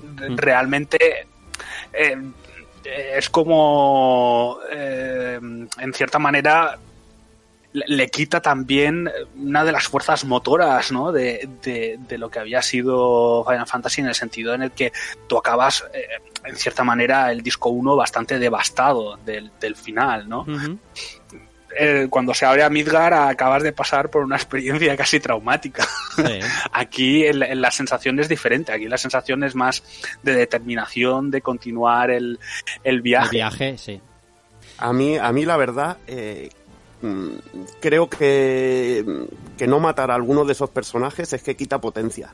Lo- Ya. No sé. A Bueno, mí me eh, quita, me quita algo. que Si no murie- y si no Sí. muriese Es que Eric, ¿qué me recuerda, Hostia, me hostia, recuerda qué un pelotazo. poco, me recuerda un poco, no, bueno, no sé si habéis visto Gundam Seed. Sí, claro. En Gundam Ujú. Seed eh, hay una escena en que un personaje, Mula Muere. Fraga, se sacrifica y mete al robot delante de un rayo para que no maten a, a la nave que la capitanea lo que es eh, su amor. Sí, Y el tío se, se mata ahí y queda una escena épica, no, lo siguiente. sí, sí. Dices, has muerto como, vamos, la mejor muerte que, que se pueda ver, mm, heroica, ¿no? Mm. Que puedas ver en... Luego eh, te llega Gundam Seed Destiny, y te reviva el personaje. Sí, sí, sí, Y sí. dices, no, por favor, no, no, no. Y te jode. Y- pero- Tengo un poco esa sensación, tengo un poquito esa sensación. Lo que pasa es que también me estoy dando cuenta de que es otro juego distinto, es otra. Claro, es que de eso Ya. se trata. Es que la parte, lo chulo es esto, es decir, que es otro juego distinto y aquí lo que te puede pasar perfectamente es, oye, decía, por ejemplo, ahora Alex decía, ¿y si Aeris no muere? Pero es que va a morir. Es verdad. Eh, no, eh, y dices, vale, oye, y, es- y aquí está la clave, porque entramos en los what ifs. ¿Y si en el segundo muere Barret? ¿Vale? O Pero sea, es que no, ya, por- ya, Bueno, aquí. Y Cloud, lo, mete en la, mete en el agua. Joder, Claro. precioso. No, no, no. Pero en, ot- en otra escena, en otra escena, es decir, es verdad que puede ser. Yo creo que, eh, que, que, que no pasen cosas que son muy icónicas en el juego original, pero esto también te abre Sí. la puerta a que pasen otras cosas que no te esperas, porque todo el mundo se espera que muera Aeris o que no muera Aeris. Ahora ya estamos preparados para todo. Pero aún así, ahora, es decir, esa puerta se abre, se ha abierto de forma tan bestia que aquí puede pasar cualquier cosa. Porque la, la clave de esto, la clave de esto es que este, y, y esto es una cosa que tú, Alex, planteaste súper bien en, en, en el Nexus, en el que hablaste de, de este juego, es, Sí. y es, y es que este juego habría que, habría que, que hablar de, de, de lo que son los remakes y lo que no son los remakes. Porque Totalmente. este juego puede redefinir el concepto de remake fácil, porque esto es un remake. Pero, pero es un remake muy diferente al remake al que estamos acostumbrados. O sea, es, es- y es brutal. Y, y yo creo que, que exactamente el primer juego y te lo he dado aunque tú no lo querías. ¿eh? Lo quisieses o no, te lo has comido. ¿Por qué? Porque incluso cuando tú querías cambiar las cosas, tienes aquí a estos ecos que, y aquí viene el miedo. Hoy Mario me decía, a mí lo único que me preocupa, y esto me lo dijiste tú también Alex, es que quien lleva esto es Nomura. Y los que venimos de Kingdom Hearts estamos escaldados. Nah, pero, pero no solo Nomura, también está Kitase, hay que tener un poco de fe. Claro, Hay un- claro, claro. Kojima escribiendo, a hay ver, un eh, gran guardaespaldas ahí. no es lo mismo, pero El problema que hay, y, y esto aquí sería a modo de conclusión del final, ¿eh? por si queréis hablar de otras cosas, Sí. es que mm, el... una creo que, lo, lo dijeron eh, en declaración Kitase que, que no tenían ni idea realmente de todo el desarrollo. Mucho. Eh, que, que estás más, más enamorado de esta idea metanarrativa que has creado eh, que, de, que de contar algo, de transmitir un- una sensación y un mensaje al jugador. Que menos, lo que más te importa es la forma, que el fondo, de momento. Y cuando ocurre eso, pues tienes que tener mucho cuidado de hacia dónde te diriges, porque claro, entonces ocurre pues lo que estabais diciendo de Kingdom Hearts, ¿no? Puede quedar en un ejercicio muy interesante de metanarrativa, meter al jugador como personaje, eh, que queda muy bien, incluso en experimentos eh, cuando estás estudiando en la universidad, pero que a la hora de crear una historia tan icónica como esta, tienes que estar a la altura. Ya no te decimos que una historia que sea diferente, pero que esté a la altura del original. Cuando entras en terrenos de universos alternativos y de y de viajes temporales y tal, Muy chungo y casi siempre sale mal. sí, sí, a ver, eh, esto es un poco como como los Metal Gear Solid, en el sentido Uh, en, en el que en, en esa, esa idea de ir avanzando, ir avanzando. ¿Perdido? Qué dureza. Pero, pero- pero a veces a veces se fuerza en esas cosas. Ha pasado, ha pasado en nuestro, medio está plagado de ejemplos. Se ha forzado Castlevania, se ha forzado Legend of Zelda por darle coherencia. Kingdom Hearts. Coherencia en el tiempo, cronología. Kingdom Hearts, chaval, madre mía. Se fuerza y, y cuando fuerzas algo se rompe. Oye, cierro con Entonces, esto de personajes. Respondiéndome que- a la pregunta de lo de Aeris, Sí. sería, eh, Aeris, ¿qué pasa si Aeris no muere? Que no importa, pero su no muerte tiene que ser igual de impactante que su muerte. Eso Claro. es lo importante. Eh, eh, por cierro con esto que quiero ir con materia, batallas y muchas cosas. Personajes que, que, que les han dado vida, y nunca mejor dicho, ¿vale? Como estábamos comentando someramente, Jesse, Biggs, Wedge, eh, Rude, Reno, o sea, Piensa que Vix, Vix y Wedge eran nombres de, de pilotos que morían, que eran Sí. personajes que secundarios que, Sea, no sé, yo, yo he visto un modelado también increíble. Sí. Mejores modelados niños Ujú. que, que he visto. La, la verdad es que la historia que han creado eh, está bien, incluso uno que, como dice Pere, está esperando ciertas cosas, mm, además desde bastante pronto del juego, si ves que no pasan y ves que no pasan, termina el juego, te das cuenta de que quien crees que está muerto está vivo. Y, y, oye, mm, está, está muy bien, aparte de toda la construcción de los personajes que eh, prácticamente antes eran, eran comparsas, ahora leche, Jessie te enamora. Jessie es una perso- un personaje que, que le han dado un trasfondo y resulta que no. Y eh, también te, te genera expectativas cara a futuro. Sí, Claro. mira también dos detalles narrativos muy interesantes del juego. Eh, por ver también que, que está bastante cuidado. Es el hecho de cuando tú llegas a- al, al hogar Fronda, Sí. eh, em, están hablando y, dicen no sé qué tal y, parece que estén hablando de oh, Jesse cómo y, luego casa con cuando estás en la plataforma otro detalle también muy hacia el Seven Heaven. En un momento hay como un, un mecánico arreglando unas motos.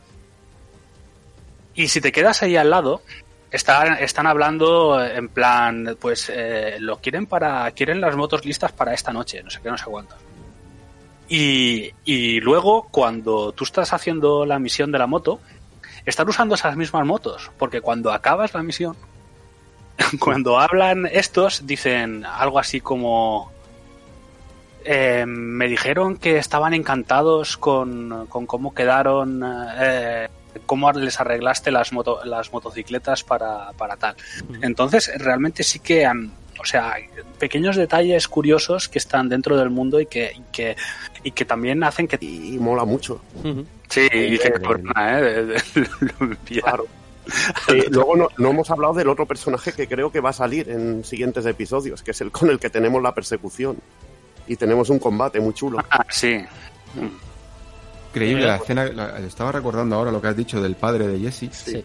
Porque fijaos qué curioso, es lo menos directo de toda esa misión. En esa misión, eh, después peleamos mogollón, eh, descubrimos que Avalancha es algo más, algo más grande incluso, Sí. eh, vemos a la madre de Jesse, compartimos momentos con los personajes.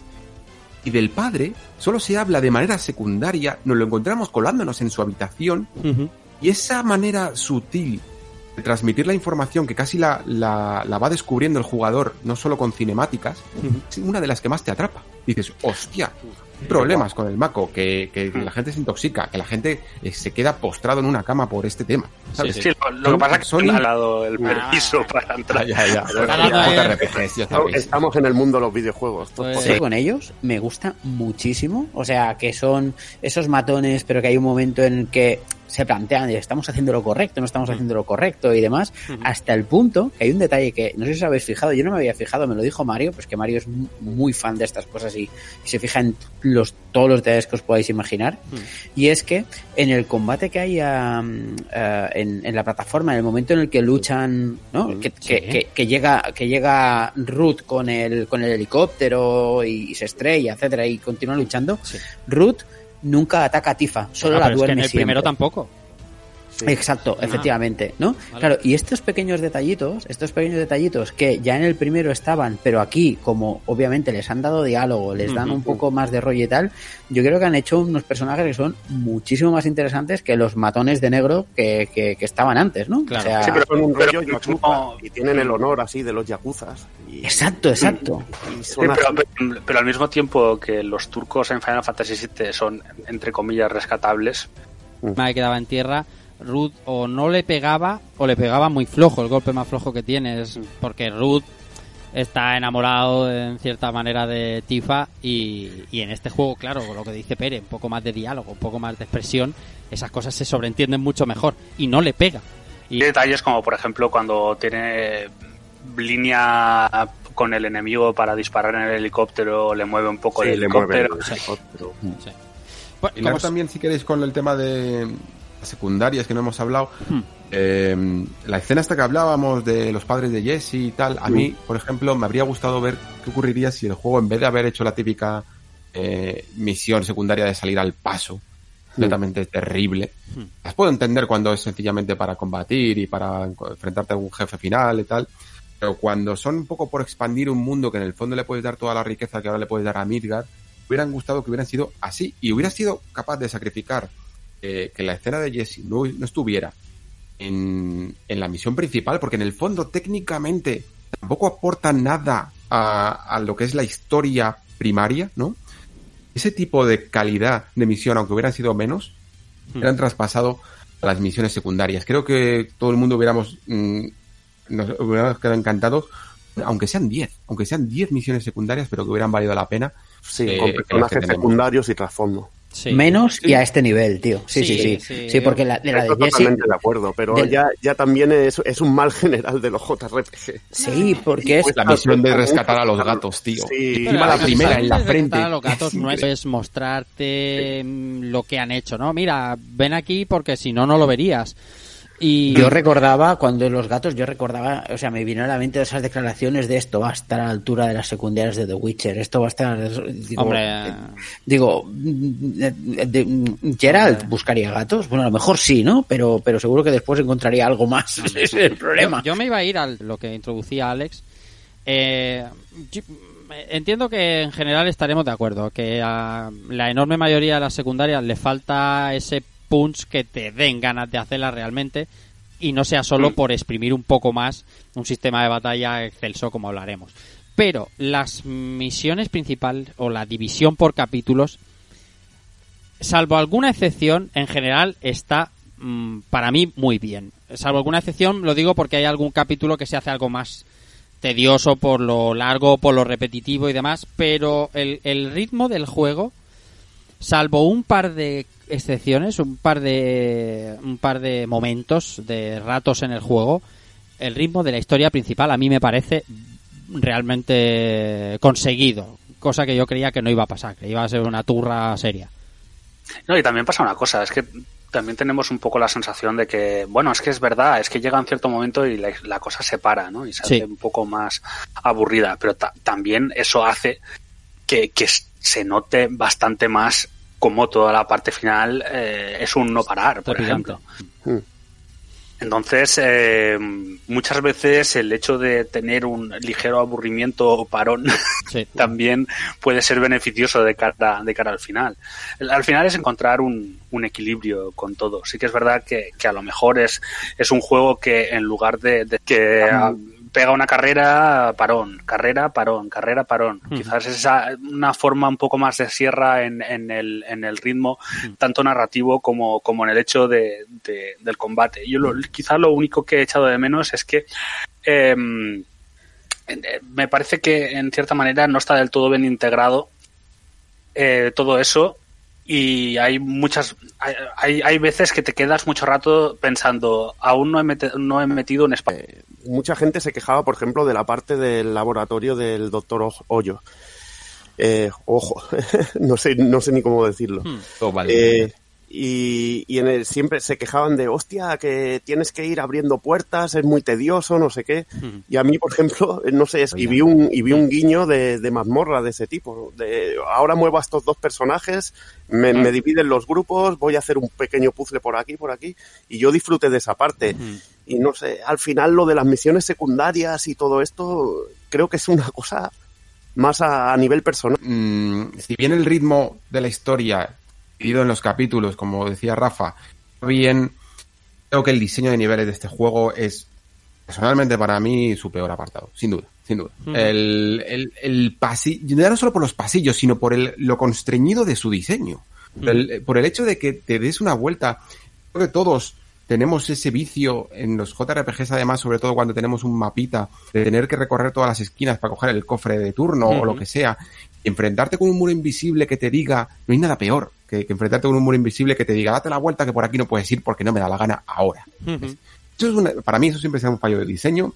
Luego aparte creo que es lo que, lo que genera huecos, eh, esos vacíos de ritmo en las batallas decía Pau, ¿no? Que en algunos momentos sientas que no estás eh, luchando suficiente y en otros incluso que te fuercen a un de aquí puzzle asqueroso ese de, de los brazos, de los, brazos, de las manos, tío. Y eso, ese. Tienes a los, a los estos, a la banda esta de, de chungos. Sí, sí, sí. Yo, yo tengo una opinión muy impopular y la opinión muy impopular es que a mí de este juego me sobra toda la parte de RPG, todo, o sea, todo, todo me sobra, o sea, la parte de, de desarrollo tipo RPG.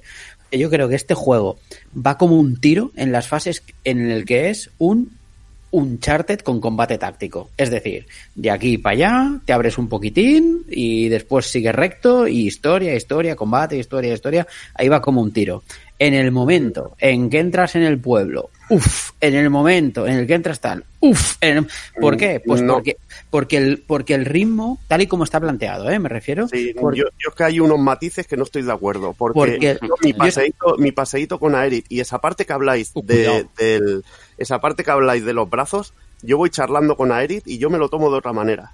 Estoy roleando, estoy mm. disfrutando también de la historia. Puedes, puedes Lo que pasa es que sí, que es tedioso el puzzle. Yo lo entiendo. yo no me refiero tanto. a otras cosas. No me refiero tanto a este trozo como. Venga, patear, Exacto, ¿para qué? O sea, ¿para qué? Y, y, el motivo es muy sencillo. Porque es el remake de un, un JRPG y hay que mantener ciertas ciudades y ciertas cosas, porque si no las si no las metes, te pasa lo mismo que le, lo, te pasa lo que le pasó a Final 13, que es, hostias, que no hay ciudades, y aquí debería haber ciudades. Y en Final 13 hay ciudades, lo que pasa es que son un pasillo, porque, por bla, bla, bla. Me explico, pasa en sus puntos fuertes, que es personajes, historia y combate, y cuando entramos en la parte del pa' aquí, pa' allá, de misión absurda, bla, bla, bla, bla, hmm. A mí se me deshincha. Yo sí creo que el ritmo de este juego es terrible. Mm. O sea, terrible en el sentido en que el momento en que pisas el acelerador, de repente, ¡pum! te paran en seco y es hostia, otra vez. ¡Pum! Te paran en seco otra vez. Y es, no me estás contando. O sea, yo, el, el último tramo de misiones secundarias dije, no. Tú quieres seguir hacia adelante y no hacer todas las misiones de mercado muro, por decirte, ¿no? Las de... Oye, ¿me meto yo con tu Asperger o qué? ¿Sabes? Exacto, si a mí me pasa igual, ¿sabes? Y entiendo lo que te dices, pero claro, yo intento dividirlo y decir, bueno, esto estoy sufriéndolo porque soy así porque es mi manera de ser. Por- mira, por al- muchas quests diferentes, ir completándolas, pensar cuál es el trayecto más eficiente Sí. para ir de un sitio a otro. Y bueno, en este sentido, el de, lo de Asperger me viene muy bien porque es lo que soy. Sí. Hasta El tener una checklist ¿eh? y hacer un montón de, de historias. El- o sea, el- te, mola, te mola el visto, ¿sabes? Síndrome el, de- ah, ya está, ya está. verde te, sí, te sí, pone. sí. Síndrome de Tales of. Sobre Vea todo si hay por premios. 20 si hay zanahoria, si hay zanahoria como materias, invocaciones, entonces funciona muy bien. O sea, ¿cu- ¿cuántas veces tuve, tuve que farmear lo de el, el minijuego de romper cajas? ¿Qué me dices? Ah, sí, buenísimo. Para, Claro. para comprarme los manuales antes de salir. Ah, lo De la- hice del tirón. Y hiciste experto total y los disfrutaste y todo. Exacto, y era, ostras, y, y, y sí llego a tal puntuación, mira, es que 30.000, pero, ostras, he, he descubierto que si voy por aquí puedo conseguir... Hab- Hablaba Pérez de, de, de que le sobra la parte RPG.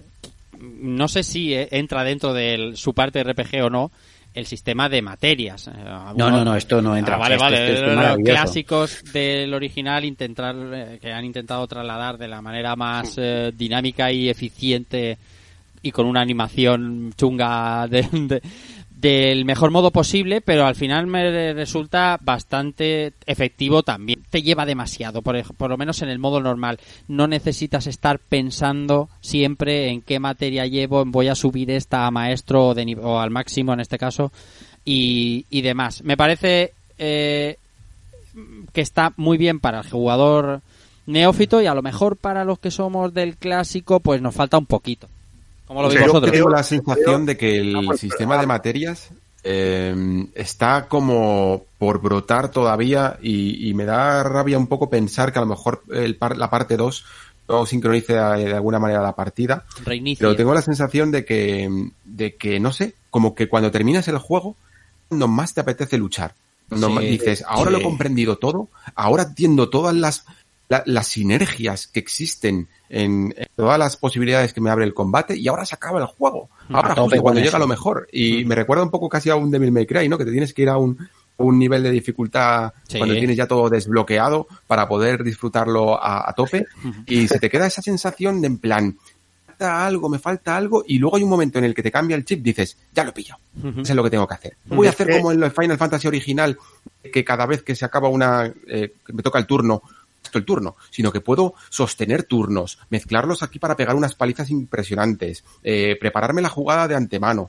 Hay un montón, de- y, y luego sobre todo aprender correctamente cómo utilizar a cada, a cada uno de los personajes que tiene una mecánica completamente distinta. Absolutamente. Es que yo creo, yo creo que directamente el sistema de materias aquí va súper ligado a las armas, al sistema de, de subir niveles de armas, Sí. que te abre huecos de materia, te permite que uses esas materias combinándolas, y para mí el sistema de materia en este, en este remake está súper bien medido en el aspecto de que, de que se quiere lograr con los pers- de que, que cada personaje lo sientas totalmente distinto, que es algo que no pasaba en el original ni en Final Equilibra Fantasy. las armas para que puedas usar Sí. todas según el Todas, estilo de sí, juego. sí. y luego y luego cada personaje se siente distinto juegas distinto con ellos Mm. no es como no es como Final Fantasy VI en que en que con el sistema de materia o con el sistema de De spells, por ejemplo en el Final Fantasy VI todos acaban siendo clónicos y todos hacen lo mismo y, y es que tienen un moveset y, y un tipo de, de especiales y de características que los hacen un mundo a cada uno de ellos Y, más allá, y más allá, Evil, porque no tienes, por ejemplo, una tifa, ¿eh? Tienes, si ya tienes cinco armas, tienes cinco tifas.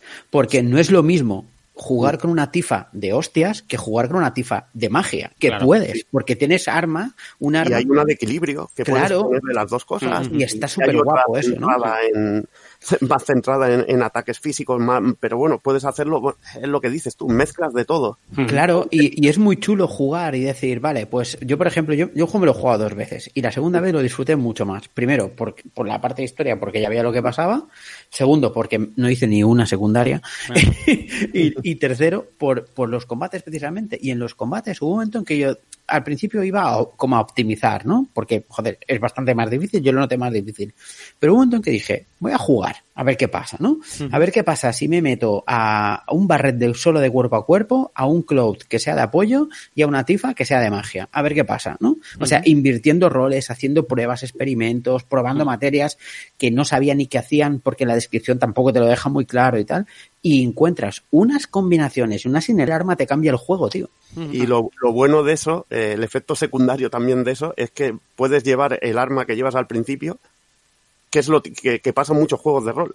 Que pillas un y arma ver la cinemática al final como la tienes que ver, con el arma. Hombre, con el arma con la- puesta y que siga siendo eficiente el arma. Sí. Y además, Gracias al ese tema de arma. núcleos, de, subir de nivel. Y además aquí que es ese arma, ¿eh? que no es un arma, es el arma. Claro. El arma.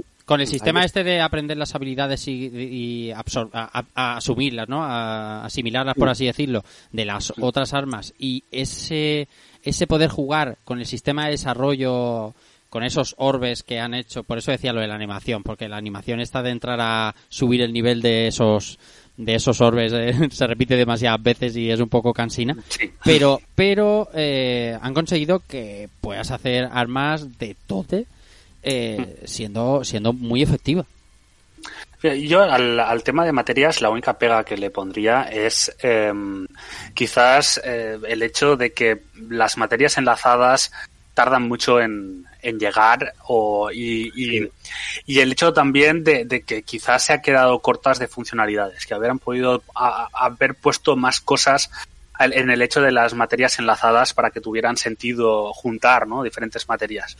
Al, al final puedes usarlo para tres o cuatro cosas que, bueno, funcionan muy, muy bien. Eh, quizás eh, el tema de, ma- de materia de habilidades enemigas algo desaprovechado, Sí, pero totalmente. es comprensible también a la hora de que te lo dan. son cuatro cuatro habilidades si no me Mm. equivoco Hmm. Y, Es que es Y como algunas- si en el primer capítulo. Es ahí. Y, algo- y después algunas, eh, algunas materias que acabas, eh, en cierta manera, despreciándolas o, o no le encuentras toda la utilidad que, que pueden las armas también. Que, que al final también es importante no solo tener, porque al final todas las armas son viables, pero Sí. al final te gusta tener más armas engarzadas para ir subiéndolas antes, porque realmente el juego sí para las materias.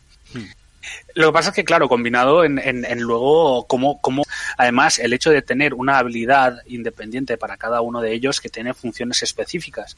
Y también eh, hace que aumente mucho el, el- la, la estrategia, ¿no? sí. Eh, y a mí una de las evoluciones que más me gustan es el hecho de que tú, en cierta manera, casi seguro que empiezas controlando a Cloud y después, a lo mejor ocasionalmente usando los diferentes personajes y llega un momento hacia el final del juego cuando empiezas ya a, encontrar más cositas en el que vas prácticamente cambiando todo el rato según tus necesidades.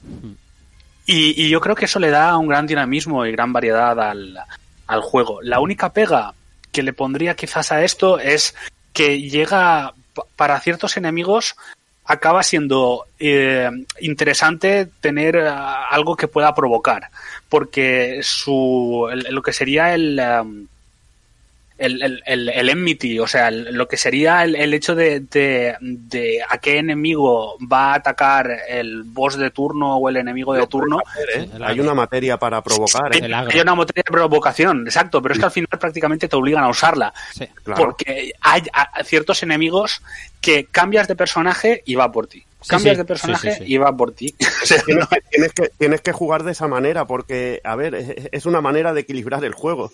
Si tú, si tú vas con tu personaje y no te ataca a ti, es que, vamos, llenas la barra de habilidad y te lo zumbas en nada. Es la manera Sí, de ponerte dificultad. Ese enemigo te ataca a ti pasa- y tú tienes que Mm. cambiar a otro. Lo que pasa que al mismo tiempo eh, hay personajes que cuando los controla la inteligencia artificial suben la cantidad de, de Que lo pienso, lo pienso así. Sí, porque pero- si no, pero- pero- si no, es que sería, sería un paseo. Pero puedes nivelarlo de cierta manera. Quiero decir, otra de las estrategias que puedes desarrollar, por ejemplo, es usar a Cloud entre comillas de tanque y usar la guardia de contraataque. Mm. Y, Pero no y todos te te lo hinchas, permiten, porque y ahí, te hinchas. te la rompe con pilladas. La de posibilidades que hay. Ya metidos en, en combate. Ah, perdón.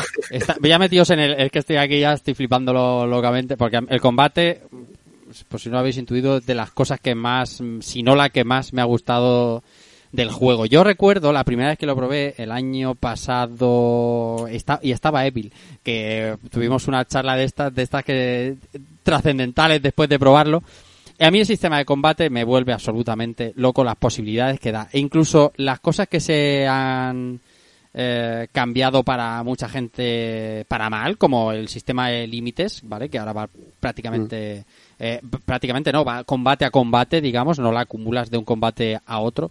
Me parece absolutamente brutal. El poder manejar Rafa, un personaje. Creo que la prueba definitiva es que los loquitos de los turnos como nosotros, Sí. eh, que no nos convences nunca, de repente se sacan esto y no tengamos casi nada malo que decir, ¿sabes? Que no eches de menos. Nada, es verdad. Que estás acostumbrado y, y lo que te ha gustado es una, es una cosa maravillosa. Y luego además hay otra cosa que consigue, yo no sé muy bien si lo hace bien, yo diría que por demérito, no creo que lo haga conscientemente, pero es que el juego a veces es tan parco en las explicaciones y en los tutoriales, también porque no, Sí. a lo mejor no quiere ser pesado, las descripciones de los golpes eh, y habilidades que tienes, mucha de tifa, de cargar, cargar, cargar y tal, y, y te sientes como que estás descubriendo cosas, ¿sabes? Como que, Sí. que estás un poco ahí haciéndole la trampa al juego, cuando realmente es simplemente que no, que no te lo ha explicado, ¿no? Sí, sí. ¿Ya? Por poner a lo mejor un punto que es debatible, porque no creo que en el fondo sea negativo, principalmente porque a mí, personalmente, es que no se me ocurriría muy bien todavía cómo hacerlo bien, que es lo de las invocaciones, ¿no? Sí. Eh, en- en- evidentemente no lo queremos como Final Fantasy XV. No. Eh, es difícil incluso hacerlo como Final Fantasy VII. No, imagínate que cada vez que se te rellena una barra es una animación de dos minutos. No sé si es exactamente lo que querríamos a día de hoy. Pero sí que es cierto que se queda un poco limitadillo, ¿no? Y como una ayuda que evidentemente casi va a ser obligatoria que la lances en el combate, ¿no?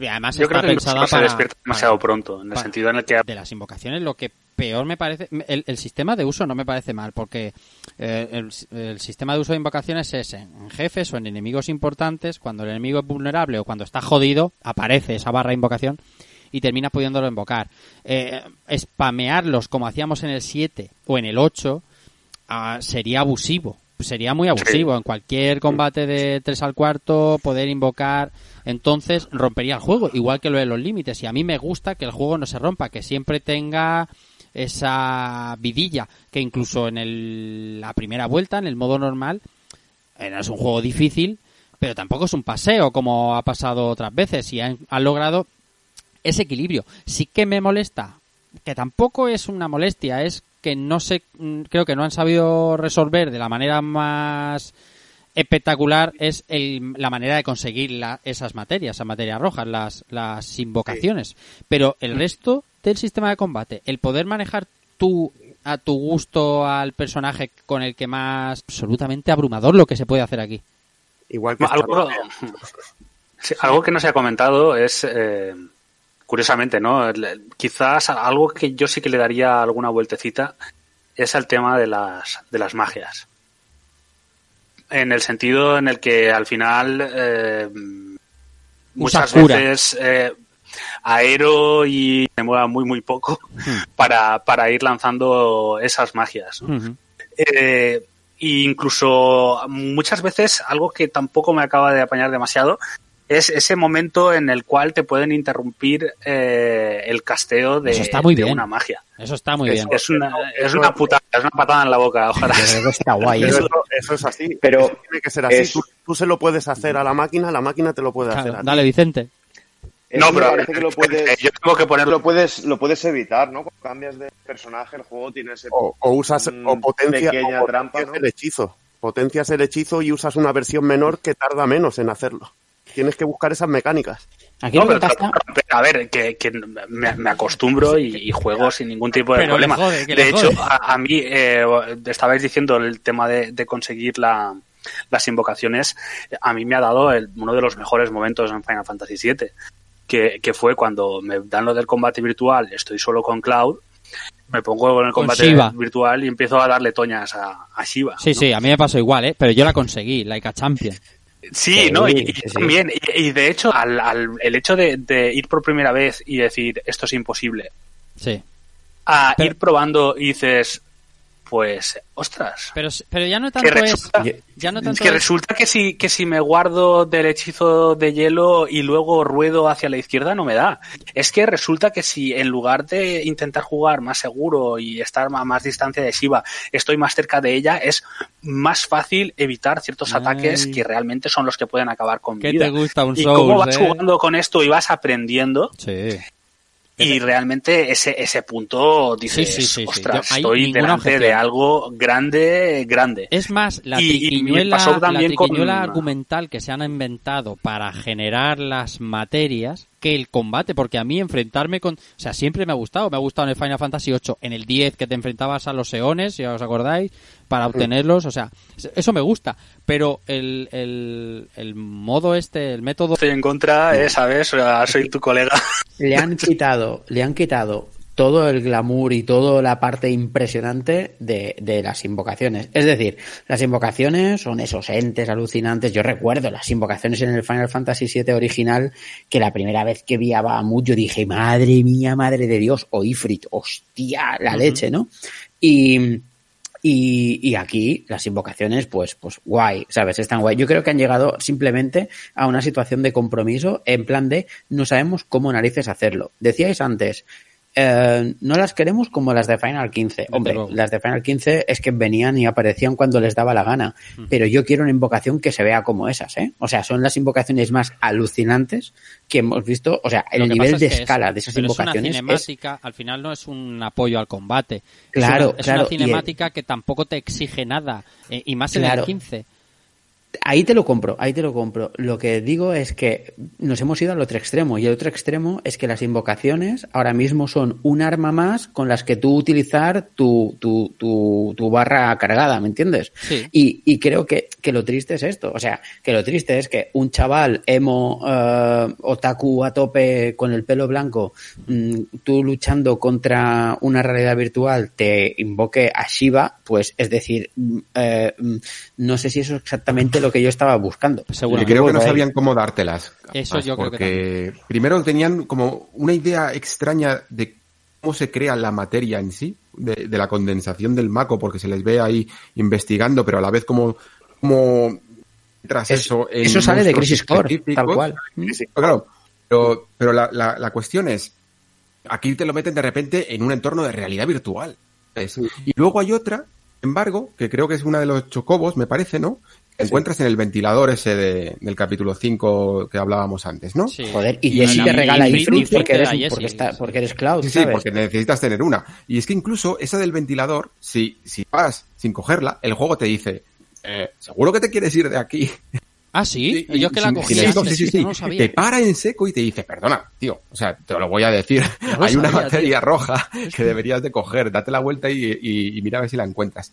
Creo que es que a nivel de diseño no encontraban la manera. A mí me gusta la manera de explorar el escenario Sí, y, y tener tu premio, que es coger la materia roja, que Sí. es como de toda la vida y que cada vez es, es por lo que podía pasar caballeros sí. a mesa, ¿no? Al- en, en el original. Y claro, creo que al final no han encontrado la manera. Han, han decidido hacer un batiburrillo de ideas. Espero que lo solucionen mejor para la siguiente porque han tenido las ideas claras, yo creo. Ahí está. Yo estoy contigo, ¿eh? Yo creo que como la, la suerte de las cosas buenas que tiene que el juego sea por entregas es que hay cosas que el feedback les obligará a mejorar. Eh, entre ellas, ¿eh? y otras a empeorar, ¿eh? O sea, o a continuar, que a veces virtual está muy bien porque al final te supone un reto y los que nos gusta la- el combate de este juego, pues nos supone un reto, pero el tema de los combates eh, de este del Charlie, pues, pues no. Pero todos los demás Pero- combates, dime. Perdona, antes de Sí. salir del combate, el dejar de hablar del combate, sí que tiene una cosa importante el tema este de Chaplin, que es que demuestra una cosa que no es tan fácil, que es que el, el sistema de combate cuando estás no es de esa manera. No, claro, porque, Porque es, es- por roles. Ahí, claro, eh, ¿cómo, perdona? Que- que- porque es por roles, claro. No puede haber solo un castigador y cargador. Sí, claro, no, no, pero te quiero decir que en el, en el Final Fantasy XIII, por ejemplo, cuando tú vas con dos en vez de con tres en Sí. el grupo, que te pasa Está gran roto, parte está del, juego, el, el brillo, el combate, o sea, la- el ritmo del combate el Sí, sí, en picado y aquí, Totalmente. por ejemplo, se mantiene muy bien. Hmm. No, es que realmente eh, yo creo que además creo que funcionan, creo que, que el, el juego está más, eh, o sea, está más cuidado con el tema de, de los combates uno a uno, creo que son solventables prácticamente todos. Y, eh, y luego también el hecho de, de los bosses, que creo que están cuidadísimos. es otro nivel. Es otro nivel. Que- y, y creo que, y creo que están mucho más cuidados incluso que, que lo que sería Trash Mobs, ¿no?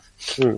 Los bosses es otro nivel, porque es que tienen una propia dirección para cada uno de ellos, y se nota. Y Patrones, además, además absoluto. es que se lo han currado para incluso meter me- mecánicas en las que interactúes con el escenario o con un Mm. propio ataque del boss para poder... En esos casos. todos los bosses, los bicharracos y los humanos, porque luchas contra Reno en el, en el- la iglesia y tienes que buscarle la mecánica que, que luego cuando la encuentras es un, está, es sencillote, pero, pero que hay que buscarla y está muy bien.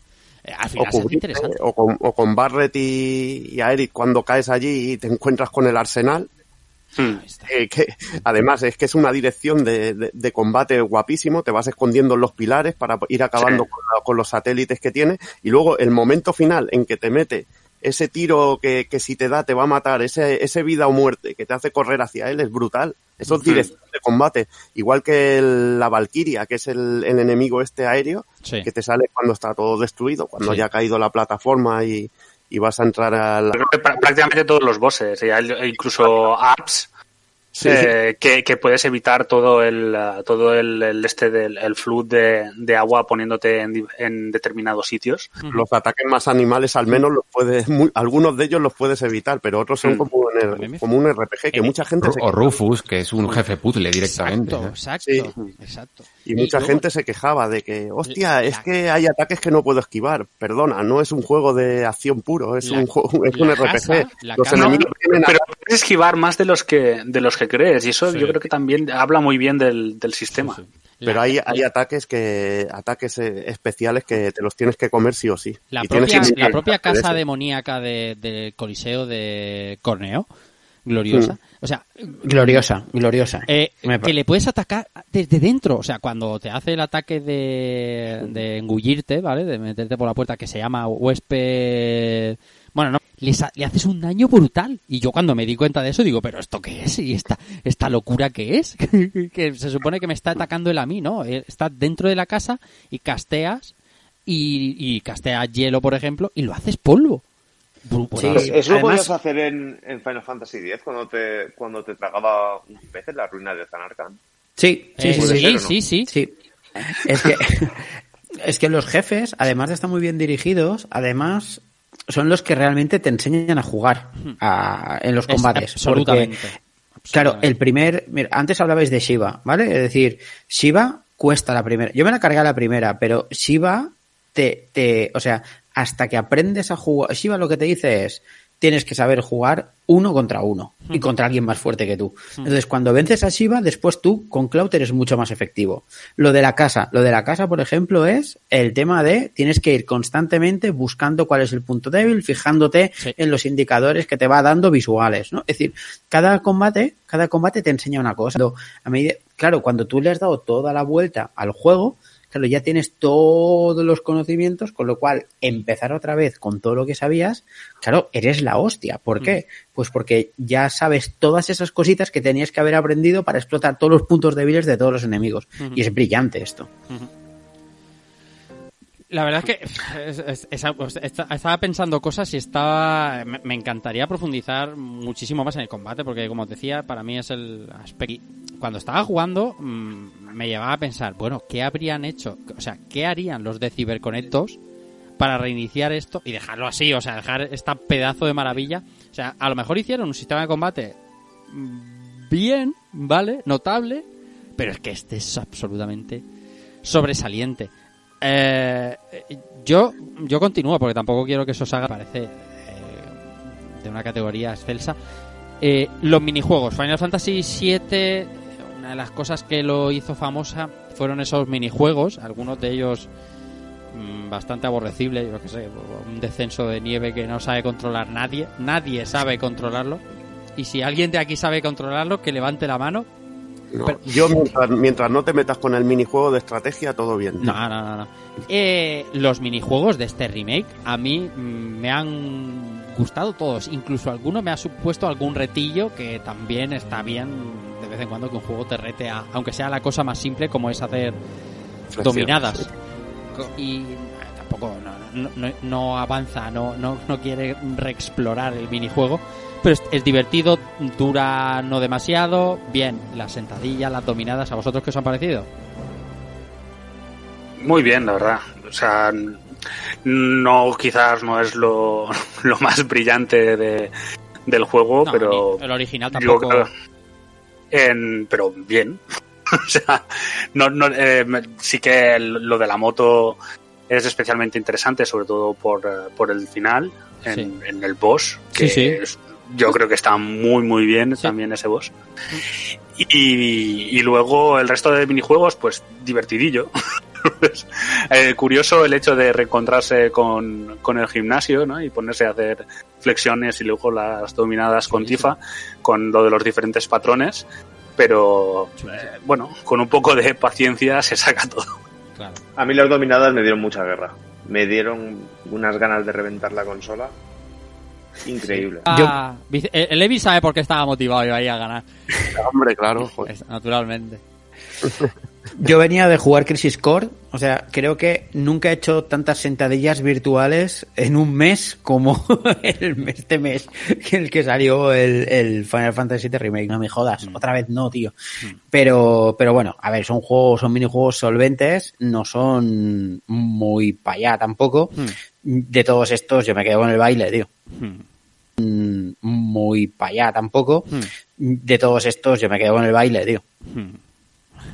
A mí, a mí me las dominadas me encantan. Sí, eh, me, me rechiflan, pero por favor, todos los juegos que sean de intentarlo mil veces, pero que, que con el botón Start le puedas reiniciar instantáneamente Sí. el minijuego y, y que incluso si he fallado, que pueda también volver a empezar rápido. Porque a mí lo que me pone de los nervios es los tiempos de espera. En, Es este, en, en este juego hay un momento en el que sabes cuando te estás haciendo, luchando por el oro en la dominada, sí. te has fallado una y que vas a comerte todo el tiempo hasta que hasta poder volver a intentarlo porque lo tienes que hacer perfecto en la. Absolutamente cierto. Sí. horrible tener que esperar. Sí, Y lo eso- que decís, no es el juego de cartas de Final Fantasy VIII, es uno de mis favoritos, pero, pero bien. O sea, jugado al Final Fantasy XIV, es que lo tiene todo. Tiene triple triad y todo, tiene Terra Master, todo, todo. todo. No, excepto la mierda del Master Pero el triple triad sí que está y vamos, Sí. es cojonudo. Increíble. La banda sonora, el arreglo musical que han realizado para este remake, arreglo de muchos temas, de No Huevo de Machu, o no puede ser de otra manera, mm, todos en una línea bastante alta.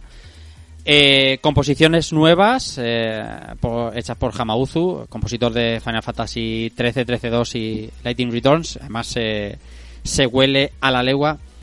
Y, Vale. y la cuestión clave quizá en el juego, que no es nueva de este juego, pero sí que es posiblemente el que mejor lo realiza, eh, al menos de Square, es el arreglo musical, el, eh, el acompañar determinados compases de la música a la, a la escena. Eh, a mí la banda sonora ya me volvía loco en las pruebas previas al juego. Ahora cuando lo he podido jugar eh, escuchando la música de Hamauzu, que a mí me gusta mucho la, la- la banda sonora de la, de la trilogía del 13. En, en este juego, en las secciones nuevas y como digo, esos arreglos de la misma canción con distintos tonos según en, la, en el sitio o en la fase donde te encuentras, a Mm. mí me ha, a mí me ha arrebatado el corazón. Sí, a ver, a mí la banda sonora me ha parecido increíble y, y por una parte un grandísimo respeto al material original Sí. y, y los nuevos arreglos son demencialmente buenos. La única pega que le pondría realmente es que no haya una versión eh, dentro del juego más limpia de los remixes. Ya, más... De 50 años. Ya. Bueno, la- eh, te refieres a las músicas, ¿no? De, a las músicas de... En principio, a lo largo de este año, Sí. yo supongo que con versiones mucho más limpias, porque tiene algunas versiones que, que son la de Heavy No. Tiro. Evil. y, la, y, y la de jazz, tío, la de, la de Tifa, que es jazzera, es brutal. Sí, sí, es genial. A, a mí de la banda sonora lo que me gusta mucho, aparte de los temas en general, es el tema de, de los, de los detallitos que meten. Es decir, cuando hablamos en temas de música, hay un concepto, no sé si no, Sí, que, es, sí. que es esa, esa pequeña línea, ¿no? Que le da sentido a todo el tema, ¿no? Porque es, que es la parte reconocible. Y este juego juega mucho con los riffs de cada tema. Hay un momento en el cual, por ejemplo, eh, están Cloud, además me acuerdo muy bien que están Cloud y, y Tifa hablando, y en ese momento le pregunta por Aeris, y en ese momento sonan las cuatro notas. exacto. Las cuatro notas de Aeris, y haces ¡Bumba! Sí, y sí, es, sí, vale, sí, sí, sí. está pensando en Aeris. Es O sea, buenísimo, es buenísimo. también lo hacen Sí, sí. y, y te vuela la cabeza. Y, y son detalles. Lo que hacen es sobre un tema que Sí. sí, es, es increíble, tío. Mm. Es, es lo más mejor de esta banda sonora para mí. ¿eh? Como Rufus Sinra, que tiene también sus dejes del tema de Sinra, de la corporación. Exacto, exacto. es magnífico. Mm. A mí me parece espectacular. O sea, yo realmente dudo que de aquí a final de año vaya a salir un juego con una banda sonora que me guste más que, que esta. Vale, que lo tenía fácil, porque el material base es cojonudo, ¿no? Bueno, pero, pero Persona realmente... 5 de Royal cuenta como este año. lo o-. Cómo suena el tema de batalla, que además hay tres o cuatro versiones. Sí. Hmm. Y, lo- y la del jefe, la del jefe final, el Airbuster, el que sería el que llamo yo el enemigo Gundam. De- de- de- Es, una, una auténtica animalada. A mí- Yo, por ejemplo, una de mis músicas favoritas es la que suena cuando te enfrentas al, al fantasma. En la Sí. parte del fantasma, eh, bueno, que se llama, lo podéis buscar el tema como Goal. Esa música es, me puso la piel, me puso la, la piel de gallina. Me pareció espectacular. Esta era Sí. nueva composición. Eh, el, el asistente este de, de Corneo, quizá lo que narrativamente más queda un poco raro, ¿no? ¿No os parece? Es Yo que. creo Mi que historia, que continúe esa historia Sí. en el juego. Pero, ¿es- ¿habláis de, de Leslie? Sí. Sí, Sí. por una parte Leslie y por otra parte la, la parte del cementerio con el fantasma de los niños y el... Bueno, es que te explica un poco con Marlene. Hay una, una escenita Sí. con Marlene que Sí, hablan sí, un lo sé, lo sé, sí que lo explican, pero el hecho de que este les avise de que Marlene está llorando, que se intercepten las comunicaciones de, de los helicópteros de Shinra, no sé. Pero y los ahora que lo decís, lo de los fantasmas es de esa parte, ¿qué, qué, es exactamente lo que quieren conseguir con esta escena? Es que ahora mismo creo que es la escena que más olvidada tenía. Creo que en todas las partes, en todos los especiales que he hecho ya de Final Fantasy no he hablado nunca de, de, de este capítulo del tren fantasma. Y ahora mismo estoy completamente perdido con ello. ¿Qué se supone que quieren conseguir con esta escena? ¿Que existen fantasmas en Midgar? ¿Fantasmas estos tienen alguna relación con los ecos del destino? Habla, se- a- ¿Algunos que lo habéis jugado ya dos veces habéis conseguido algún detalle sacar de aquí? No, Yo ver, sigo la- sin la- entenderla, ¿eh? Mm. Sí, la, la idea básicamente es que el, el boss de esa sección es el que en cierta manera se dedicaba a capturar eh, los a, la- a los niños ahí y a, Sí. y a tener sus espíritus encerrados. Que yo creo que realmente narrativamente solo sirve eh, en su parte final en el sentido en el que Aeris, que entre comillas se siente sola, es la primera vez que, que ve que tiene a gente en la cual puede confiar y la entiende, incluso va a rescatarla cuando se ha perdido. Pero, Los ecos del, del- los ecos del destino no tienen nada que decir aquí. Pero realmente, realmente en sí mismo, todo como está manejado el tema de los fantasmas, a mí no, no me apasiona demasiado. Sí que es verdad que el boss me parece el pollón. Es como, es como una subhistoria. una subhistoria con, con una leyenda urbana que te meten ahí en medio. Y bueno, y, y tiene lo, lo que comentaba Suzaku. Eh, luego, otra música que a mí me pareció alucinante es cuando entras al, entras al edificio de Sinra. Sí. que era cuando empiezas la operación para, dijéramos, a rescatar a Eric, eh, esa música que suena abajo para mí es que es puro cine, es como una peli de Star Wars, con esos tambores. Ahí, la carne de gallina también otra Sí, vez, digo, es- pero madre mía, que te enfrentas además a los, a los soldados. Hay, hay piezas, hay, hay- es que hay, hay piezas nuevas eh, que están a la altura de, de, de- de- de la banda sonora original, pero pero el- yo mm, repito, quizás por lo que le decía Pere, porque en algún programa y, y- y muchas veces en Petit Comité, eh, es algo que ya hacía en su principio mm, Final 13 y sucesor Mercado Muro, ¿no? Que hablaba, eh, Mercado Muro sales afuera, hablas con el de los chocobos y tienes eh, la versión country de la canción de Mercado Muro. Te vas al final de Mercado Muro y hablas con la vedette y tienes una versión hippie eh, hippie, digamos, eh, como diría, tántrica, de la canción de Mercado Muro. Vas al- a la puerta del Coliseo de Corneo y suena de otra manera. Y todo eso está integrado de una manera que parece sencilla, pero es súper dinámica y a mí esas cosas... que eso es increíble. Esa es la mejor parte porque precisamente, aunque la banda sonora de Final Fantasy VII es buena porque lo que hace es captar, digamos, el tono y el sentimiento de un personaje en sí, el tema de Ares es muy reconocible y todo Sí. el mundo lo podemos asociar con un poco con cuál es su trama, ¿no? Y, y eso hace que sea incluso perfectamente escuchable eh, en un disco cuando te pones el- eh, la banda sonora en el coche o en tu casa. Claro. Pero en este juego lo que hacen es no solo al personaje en sí, es el leitmotiv únicamente del personaje, sino a lo que está sucediendo con ese personaje en, es- en un momento concreto. Por eso cuando suena el One One Angel al principio en el callejón con Sephiroth, lo ponen como un presagio. Sí, sí. El, el tema se estira todas las notas. Eh, suena solo un momento, muy melódico, lo estira como diciendo esto es lo que está por llegar, ¿no? Que es un poco cuando lo que se hace cuando se estiran un poco las notas, ¿no? Eh, el, Hmm. el tema de Aeris, cuando estás en su casa, lo ponen de la manera más nostálgica que puedas, que casi como si fuera un sueño y en algunos momentos como si fuera un recuerdo, ¿no? Lo que hace es no solo evocar al personaje en sí, ya lo tienes tú ya bien relacionado, sino la escena la que está ocurriendo, ¿no? El sentimiento en sí, ya lo tienes tú ya bien relacionado, sino la escena la que está ocurriendo, ¿no? El sentimiento que te quiere transmitir esa escena. Por eso creo que es tan poderoso, que enfatiza muchísimo. No solo, no solo quiere transmitirte el- el- las notas del original, sino que quiere conseguir captar la esencia de lo que están escribiendo y, y eso es lo que tiene que hacer un buen compositor siempre. Y, y la sutileza de las transiciones, sobre todo. Porque Sí, sí. hay un momento, yo, en la única vez en el que este juego me hizo levantarme del sillón y decir, madre mía, fue el momento en- al final de todo que vienes de la música de The Price of Freedom y yo dije, madre mía, ¿sabes? Y, la, y la transición en, en ese momento de, de- de música muy cañera que pasa a una guitarra acústica como el principio de Price of Freedom, porque no coge la parte metalera, rockera de Price of Freedom, que es el tema de- del final de Crisis Core, el de Zack, sino es la parte acústica, cómo te hace la transformación de algo que viene súper cañero, además épico, orquestral, con guitarras eléctricas, tenía de todo el tema ese, y de repente, ¡fua! te lo vacía y además te hace la transición es perfecta.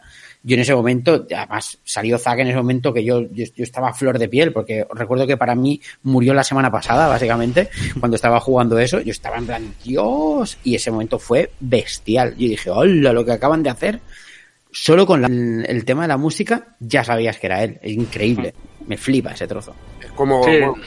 lo que comentaba Alex, eh, eh, el momento, por ejemplo, en que, en que va a morir Jesse, también tiene una música especial que Oh. es lo que es una música que, que te transmite ese sentimiento de pérdida y, y es, es una locura, es una locura. Eh, Es que empatizas, es, te potencia ¿no? los sentimientos del juego. Y es lo que tiene que hacer la, la música y, y lo hace lo hace de una manera maravillosa. Es- es- y lo de Hamauzo es un acierto. O sea, poner a un tío de la casa que lo ha hecho también pese a lo odiado que es por muchos Final 13, eh, a nivel musical es, es un genio. Lo que pasa es que es un genio por explotar, como digo. La gente no lo tiene demasiado en consideración y tenemos pues más, eh, más idolatrados a otros cuantos, pero es buenísimo. eso. Pues, pues en Square está, está, ya te digo yo que está muy bien. Hombre, es top tier, cuando top tier. cuando- Top cuando se tier. Cuando fue Uematsu es el que cogió más o menos el testigo. Top tier, claro, claro, claro que sí. Hombre, falta- faltaría más. Lo que pasa es que Square también tira de, pues, eh, Sí, hombre, pues Yoko Shimomura. claro, tira de Midiplex, exactamente. Tienes una agenda ahí que, que no te la acabas. Pero está bien darle el peso de, de, de una dirección musical, ya no es de una Mm. composición, sino de la dirección musical de un juego de la talla del remake del juego más grande de la historia de la compañía. y No es poco, ¿eh? Eso es palabras mayores. El nombre que va a quedar grabado en piedra hasta el fin de los días. Bueno, eh, música comentada, historia de los invitados, porque los demás estáis acostumbrados. Entonces, hay, eh, hay dos cosas que quiero saber yo de todos.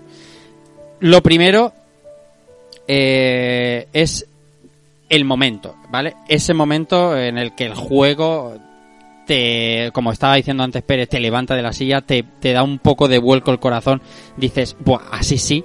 Ese momento, ¿cuál es el momento ese del juego inercia que has dicho, este momento aquí me ha tocado?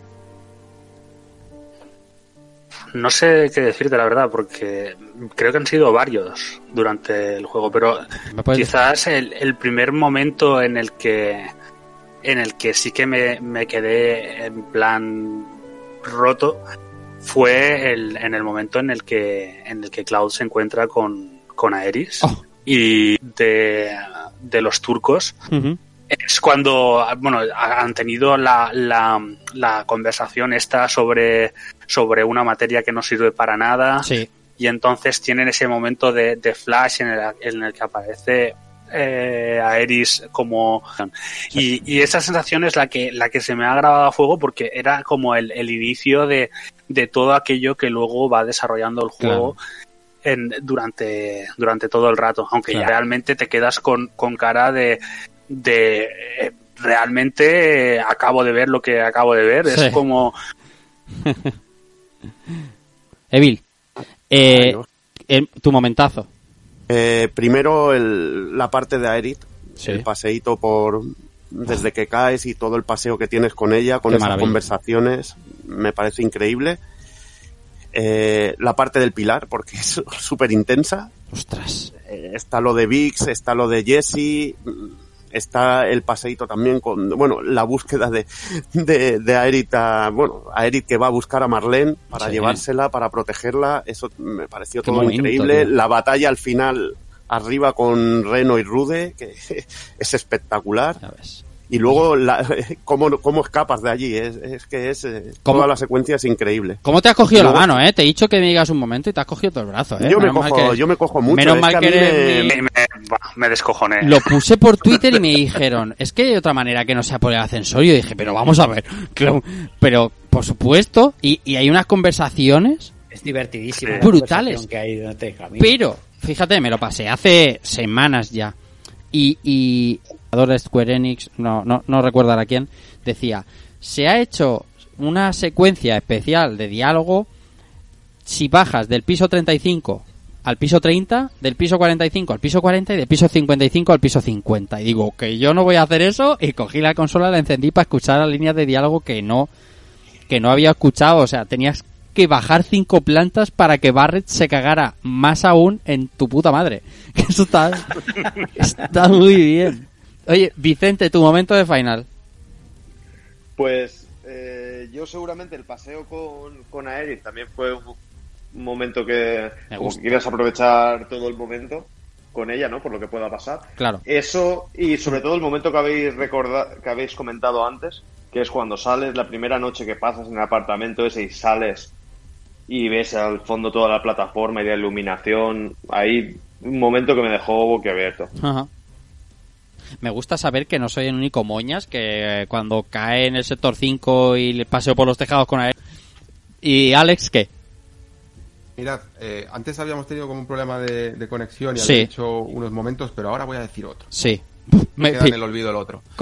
nada, como hay... ahora estábamos hablando de las escaleras y, y me he dado cuenta de que creo que la magia de Final Fantasy VII y sobre creo que de la original también, pero en este creo que se incide mucho, precisamente ese costumbrismo. El, el hecho de que, que todo sea épico no tiene por qué ser mejor.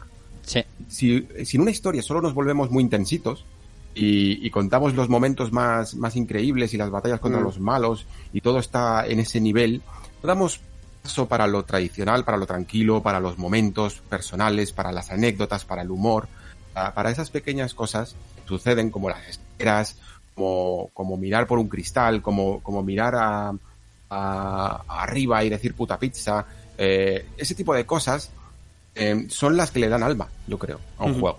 Y están total al final lo que hace una historia más épica todavía. Momentos bajos y, y- y pequeños eh, partes con el equipo, ¿no? Con lo que es tu, tu party, tu fiesta. en, en un juego de rol. Eso es lo que buscamos en el fondo. ¿Y Pérez? Pues yo, aparte del momento de Zack que he dicho antes, hay dos momentos que me gustan mucho. Uno es en el parque, cuando ese momento costumbrista, Oh. cuando estás sentado con Aeris encima de, del- de la atracción infantil. Esa conversación que es súper bonita y hace precisamente todo el tema de la música, ese que comentábamos antes y demás, que es brutal. Y después uno que no es del juego, que es la, la sensación que tuve cuando puse la demo. Que fue, o sea, ese momento de sentarme, empezar, ¿sabes? O sea, y, y el salto de Cloud que hemos visto 3.000 veces en la demo técnica, en el juego original, en no sé cuántos vídeos y demás. Pero el momento en que saltas y yo manejar a Cloud, dije, hostia, al fin, tío. O sea, al puñetero fin. y como último detalle, hay una cosa que el juego hace mucho que me gusta mucho y lo hace también en el tramo principal. Yo creo que la misión del primer del reactor, la primera, a mí me gusta mogollón. Hay un momento en el cual Claude va andando, va andando, va andando, va andando, y hay un momento en el que se para la acción, Claude mira hacia arriba como para ver la ciudad y la cámara pica hacia abajo. Y, y es bestial porque es la misma, es la escena de la portada del Final 7 original, del primero americana, ¿sabes? que es ese cloud como visto medio desde abajo con la espada y tal, pero además te da toda la perspectiva de, de Midgard y en ese momento fue en plan de ¡Wala! O sea, lo que estoy a punto de jugar, chaval, Hmm. ¿sabes? Es una cosa, es la primera demo que probé yo, me, me estaba recordando, me estaba recordando mucho. Eh, eh, yo lo decía, lo tema de, de Aerith es una cosa, es que es- al final es eh, mm, conocer lo que creía, lo que creía conocer desde hace veintitantos años, pero que te lo vayan explicando en una en ruta por los tejados en estos sector 5, o a mí me es una cosa que, que es que me maravilló, ese momento me, me, me atrapó. Pero estoy con estoy con Pere en que eh, el juego evoca muchas más cosas fuera del juego, ¿no? Hay momentos en los que contigo mismo te, te, remueve muchísimo. Eh, por cerrar, juego que entendemos que hemos disfrutado de mayor o menor medida todos, pero a, a este ritmo, cada uno vive los juegos de una manera, pero en el punto de vista de cada uno, ¿qué creéis que eh, ese clic, Pere, por ejemplo, que en sucesivas entregas de Final Fantasy VII, pues se debería revisar o, o no están bien para ti? Para mí hay dos cosas que son las más importantes. La primera, las invocaciones. O sea, yo creo que no están a la altura del resto del juego y que son, como decía antes Alex, eh, básicamente las han hecho así porque no se, le- no se les ha ocurrido una idea mejor. Entonces, las invocaciones tienen que ser algo impresionante y aquí no lo son. Entonces, esto es lo primero. Y la segunda es, vale que haya pueblos, vale que haya misiones secundarias, pero que sean importantes. O sea, el relleno ahora mismo, yo a estas alturas de la vida ya me sobra mogollón. Y, y, y no me importa ir a buscar gatitos si, si ir a buscar gatitos es importante. Pero, y no importante para una niña que tiene un lazo rosa, sino importante para el juego. Y yo creo que eh, este tipo de cosas hay que empezar a trascender en una obra tan, tan bestia como es esta. Hmm. Alex, ¿qué cambia? Yo cambia, mejorar debería de ser un poco más abierto en el sentido que se entiende como, como, lo, como si lo de mejorar debería de ser un poco más abierto en el sentido que se entiende como, como, lo, como si lo jugar con ese escenario, explorarlo, eh, él, meterse en él y, disfrutarlo realmente y no sencillamente eh, recorrer aquí para allá eh, algún pasillo. Creo que, que, viene un poco heredado por, por el director de Final Fantasy XIII a este Motomu Toriyama, eh, que tenía una manera particular de ver la franquicia. Y sí que es cierto que Final Fantasy siempre ha sido más lineal de lo que pensamos, porque que tenía que evolucionar también con los años. Uh -huh. Y aquí se ha quedado como diseñador de, planificador de escenario, se uh -huh. llama, ¿no? Se le notan varias herencias de Final Fantasy XIII, esas flechitas que aparecen en las escaleras, en algunas zonas para saltar y ese tipo de cosas, pero que en el fondo notan escenarios y mazmorras, sobre todo cuando son más mazmorras, me duele más, eh, un poco constreñidas, poco inspiradas, en, en, sencillamente. Todo, uh -huh. el mundo sabemos perfectamente cómo hacer una buena mazmorra con puzzle y backtracking, uh -huh. y lo puedes hacer incluso en el, en el la RPG más eh, humilde, como, como puedo, se me puede ocurrir ahora mismo un, un Trails of Cold Steel, ¿no? O cualquier Trails in the Sky, Sí. cualquiera de Neon Falcon. Y sin embargo lo hacen muy bien. Diseño de servilleta, pero es un diseño de mazmorra muy, muy bonito. Y luego, personalmente, eh, un poco le pediría un pelín más de coherencia si quiere innovar, ¿no? A mí las ideas me parecen interesantes, me parece muy, muy bien que quiera llevar por otros derroteros el juego, pero le pediría un poco más de coherencia interna. Tenemos películas como El Sexto Sentido, pero, pero podemos poner otras como, como El Club de la Lucha, eh, por ejemplo, que, que está bien, o incluso videojuegos como Bioshock o como Caballeros Sí. de la Antigua República, por salir, por no salirnos del medio. Sí, sí. Son, son juegos que cuando, cuando vas y ves ese momento de plot twist, no necesitas ni siquiera rejugarlo para entenderlo.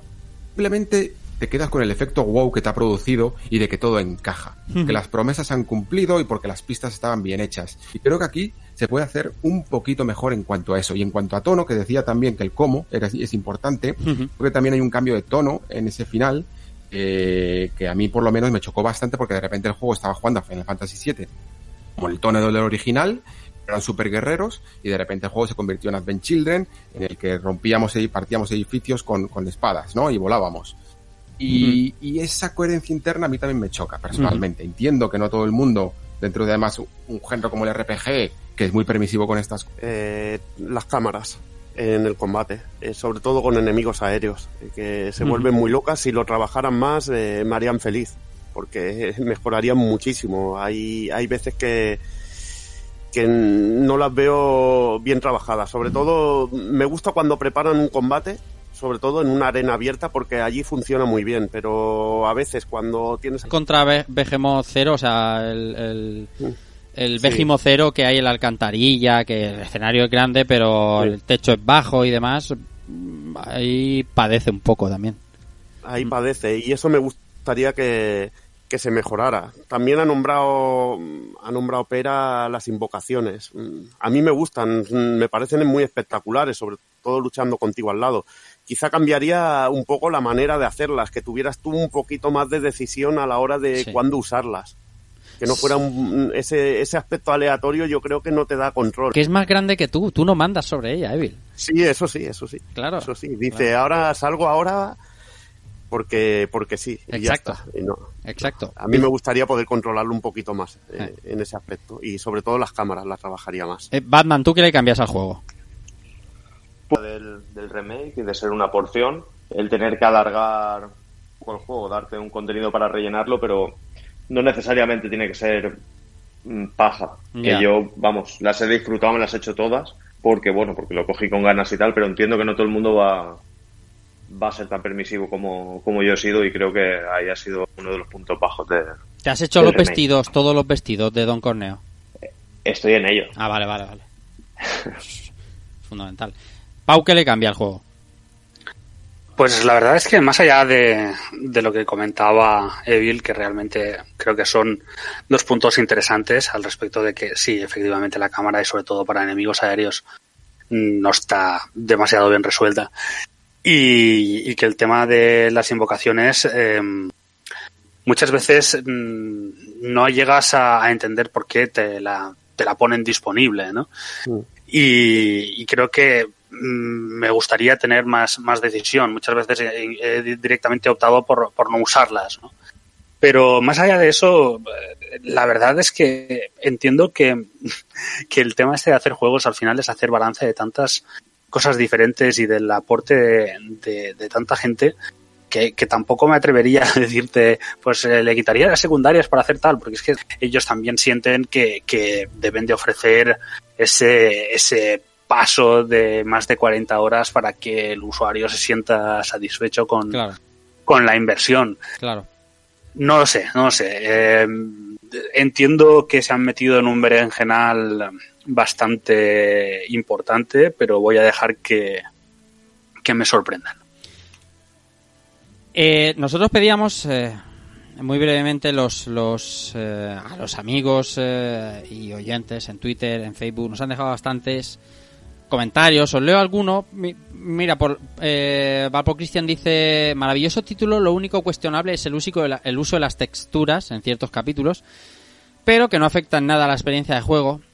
Mira, uno que es un poco uh, más disonante, que es eh, Evil Gouken, dice, mi opinión no va a ser popular, para mí el sistema de combate es un paso atrás, donde se pierde el control total de los personajes que participan. Los añadidos de la historia van de lo prescindible a lo vergonzoso. Y el nuevo transfondo de personajes los empeora. Divertido, eso sí. Eh, eh, rebatir la opinión, eh, opiniones es complicado porque si la percepción que ha tenido Evil Gouken es esa, es totalmente lícita igual que la nuestra. Lo que pasa sí, está claro que no le ha gustado y ya está. Exactamente, exactamente. no tiene que gustarle a todo el mundo, ni siquiera a los jugadores de toda la vida ni, ni a los nuevos. Por cierto, que, que mm, ¿cómo creéis? Esto lo tenía que apuntar, pero no lo he preguntado. Por ejemplo, que te tengo al micro. Eh, ¿Cómo crees que entra este juego al que no ha jugado nunca Final Fantasy VII? Yo lo he dicho antes, creo. A ver, yo creo que como juego individual, bien. O sea, es un juego que muy solvente, a nivel de combate es maravilloso, los personajes bien, fondo del juego. Es decir, esto es como como es verdad que el juego se entiende per se, por ejemplo, ¿no? O sea, Bioshock Infinite es un juego que tú te puedes jugar, pero si no te has jugado el primer Bioshock, llegarás al final y, y, te perderás algo que es súper importante, ¿no? Pues es la sensación que tengo yo capítulo 17 y mis sensaciones son encontradas. Si bien coincido con la mayoría en lo delicioso del combate y más posibilidades que ofrece, hay partes del juego que a mí se me han hecho aburridas. Pega un subidón bastante guapo en los capítulos 12 y 13, pero para el 14 pega un frenazo en seco y plantearte secundarias de relleno. Debo reconocer que la música es una auténtica pasada y que los personajes principales están muy bien modelados. ¿Ha sido para mí un handicap no haber jugado Final Fantasy VII original? Pues no sabría deciros. Dice compañero Alex Lacan Vallecas, buen amigo de este programa y del podcast, dice juegazo. No es perfecto, pero ninguno lo es. Divertido desde principio a fin. Una pena no poder disfrutar toda la historia en una sola entrega. Y el tema gráfico tendrá sus altibajos, pero leche, está muy arriba en casi todos sus, de sus apartados. Tintifa for the win. Eh, no, no, falla. Eh, hay más amigos que, que lo han acabado y que hay opiniones de todo tipo. Eh, sí que es verdad que la sensación al principio de empezar la gente a terminar el juego, y yo he comentado esto bastante con Evil, era mm, era demasiado crítica quizá eh, achacándole al juego de este no es el juego que yo esperaba porque me lo han tocado pero sí que es verdad que con el paso de las semanas vale esto hace un mes y medio que salió para cuando lo escuchéis dentro de un par de años eh, esa opinión está normalizándose. Hay opiniones críticas como tiene que haberlo en todo, mi obra intocable. Porque uno va asimilando las cosas y creo que al final el pozo que te deja este juego es bueno, creo. Sito Turbo, ah, buen amigo, dice, hoy lo acabé y me quedé con mucha ganas de más. He disfrutado del gran trabajo realizado, sumándole la dosis de nostalgia en muchos momentos y recuerdos del original una maravilla.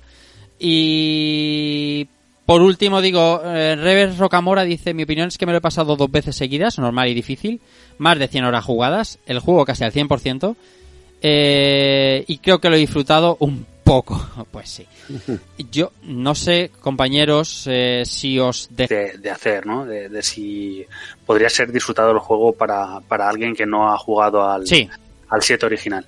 Y, yo creo que evidentemente sí. Eh, es posible que en la parte final quien ha jugado ya al juego. Sí. Sí, sí, y, creo que, que, de manera muy, muy evidente, eh, incluso con, con, esa voluntad, si queremos decir un poco troll, de, de ya sabía la historia, porque sabía e iba a identificar esos pequeños fragmentos de información que te va dejando y esos pequeños detalles para, para ir componiendo cuál es la, esa idea, ¿no? Esa idea de, de, de la diferencia entre la, la rigidez de, de, la historia que ya conocemos y cómo aquí al final, pues a base de doblar y doblar, pues se ha conseguido partir. Mm. De todas maneras, eh, Pau, mira, eh, eh, yo he jugado Final Fantasy VII varias veces, un par, el original, hace un par de meses la última vez, mi hijo también ha, jugado Final Fantasy VII y conoce todo el transformo y demás. Y mi mujer nunca ha jugado Final Fantasy VII. Sí 8, sí 9, sí 10, pero no 7. Y los tres tenemos la misma sensación al final del juego. O sea, ev- evidentemente la de mi hijo y la mía es más rica porque tenemos ese ese background, ¿vale? Esa parte que ya habíamos asimilado al juego, Mm. pero todos tenemos la sensación de ¿y ahora qué va a pasar? Nadie, claro, lo han conseguido con los jugadores clásicos y con los que no han jugado nunca. ¿Y ahora qué? Y que, que realmente eh, es un poco lo que hablábamos antes, ¿no? El riesgo de la, de la abertura total. Básicamente, el, el- este final lo que te está diciendo es todo es posible. Y, y posibilidades que, que no cabían en el, en el juego original. Entonces, eh, sí que realmente eh, es, es este, este punto de ruptura que, que consigue que todo pase a ese estado cero, ¿no? Sí. O sea, cual- al mismo tiempo que te he dicho que esta, este Final Fantasy Remake está hecho casi exprofeso para Para los aquellos que sabían la historia del, del juego, eh, sí que es verdad que esto ha sido como el, el, el soft reboot, ¿no? esto ha sido como tener un pilar y eh, llegar al final y derribarte el pilar para que todo el mundo empiece desde la, desde la primera casilla. Y la segunda parte será un juego pensado para, para absolutamente todo el mundo. Ah, espere- esperemos que sí. Bueno, Sí, aña- una cosa, le he nombrado Kunsel eh, con el guiño a las de- en las descripciones. de- la misma, al principio, tú lees la descripción del arma de Cloud y es Mm. un arma legada por un amigo, bla, bla, bla, Sí. bla.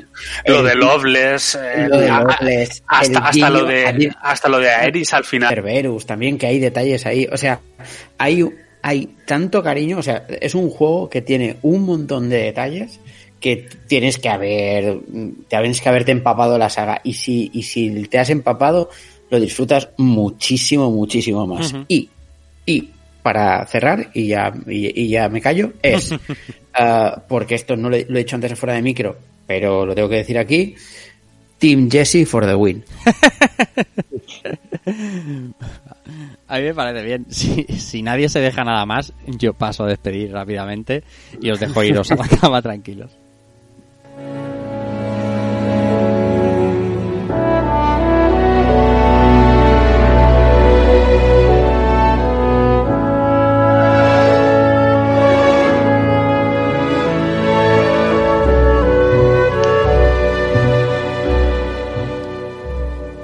Dejo ir a la cama, pero con pena, ¿eh? porque lo estoy disfrutando mucho. Además, eh, son opiniones que quería tener aquí en el programa porque me parecen todas interesantísimas. Y yo me despido eh, dando las gracias, en primer lugar, de nuestro amigo y hermano Evil Ryu del Pool Podcast. Eh, Evil, mm, gracias como siempre por, por venirte cada vez que cada vez que se me pasa por la cabeza. Y nada, te escucho en un par de semanas, estamos grabando Pool Podcast. Eh, gracias a ti por esta oportunidad y por compartir aquí micro con, con tantos compañeros Hmm. eh, y amigos. eh, o sea que no. Es un, el placer es mío, como siempre. y nada. siempre. Te apuntas a Nos todo. vemos en breve. Ya sabes que siempre estoy disponible. Sí, señor, se apunta a todo. Soy facilona. Eso es. Alex Pascual, eh, desde el Nexo, gracias con nosotros con este juegazo es, y te escuchamos pronto. Eh, gracias a vosotros por la invitación, ha sido un tremendo placer y sobre todo porque además con un juego así que te das cuenta, ¿no? Lo importante que es no tener una opinión cerrada nunca, Eso porque es. yo he grabado ya, te digo, como un montón de especiales de Final Fantasy, he tenido muchas conversaciones y es siempre bueno tener la mente abierta, siempre tener un resquicio de duda para que esa, esa opinión pueda ir evolucionando, a la- a- igual que va a evolucionar este juego.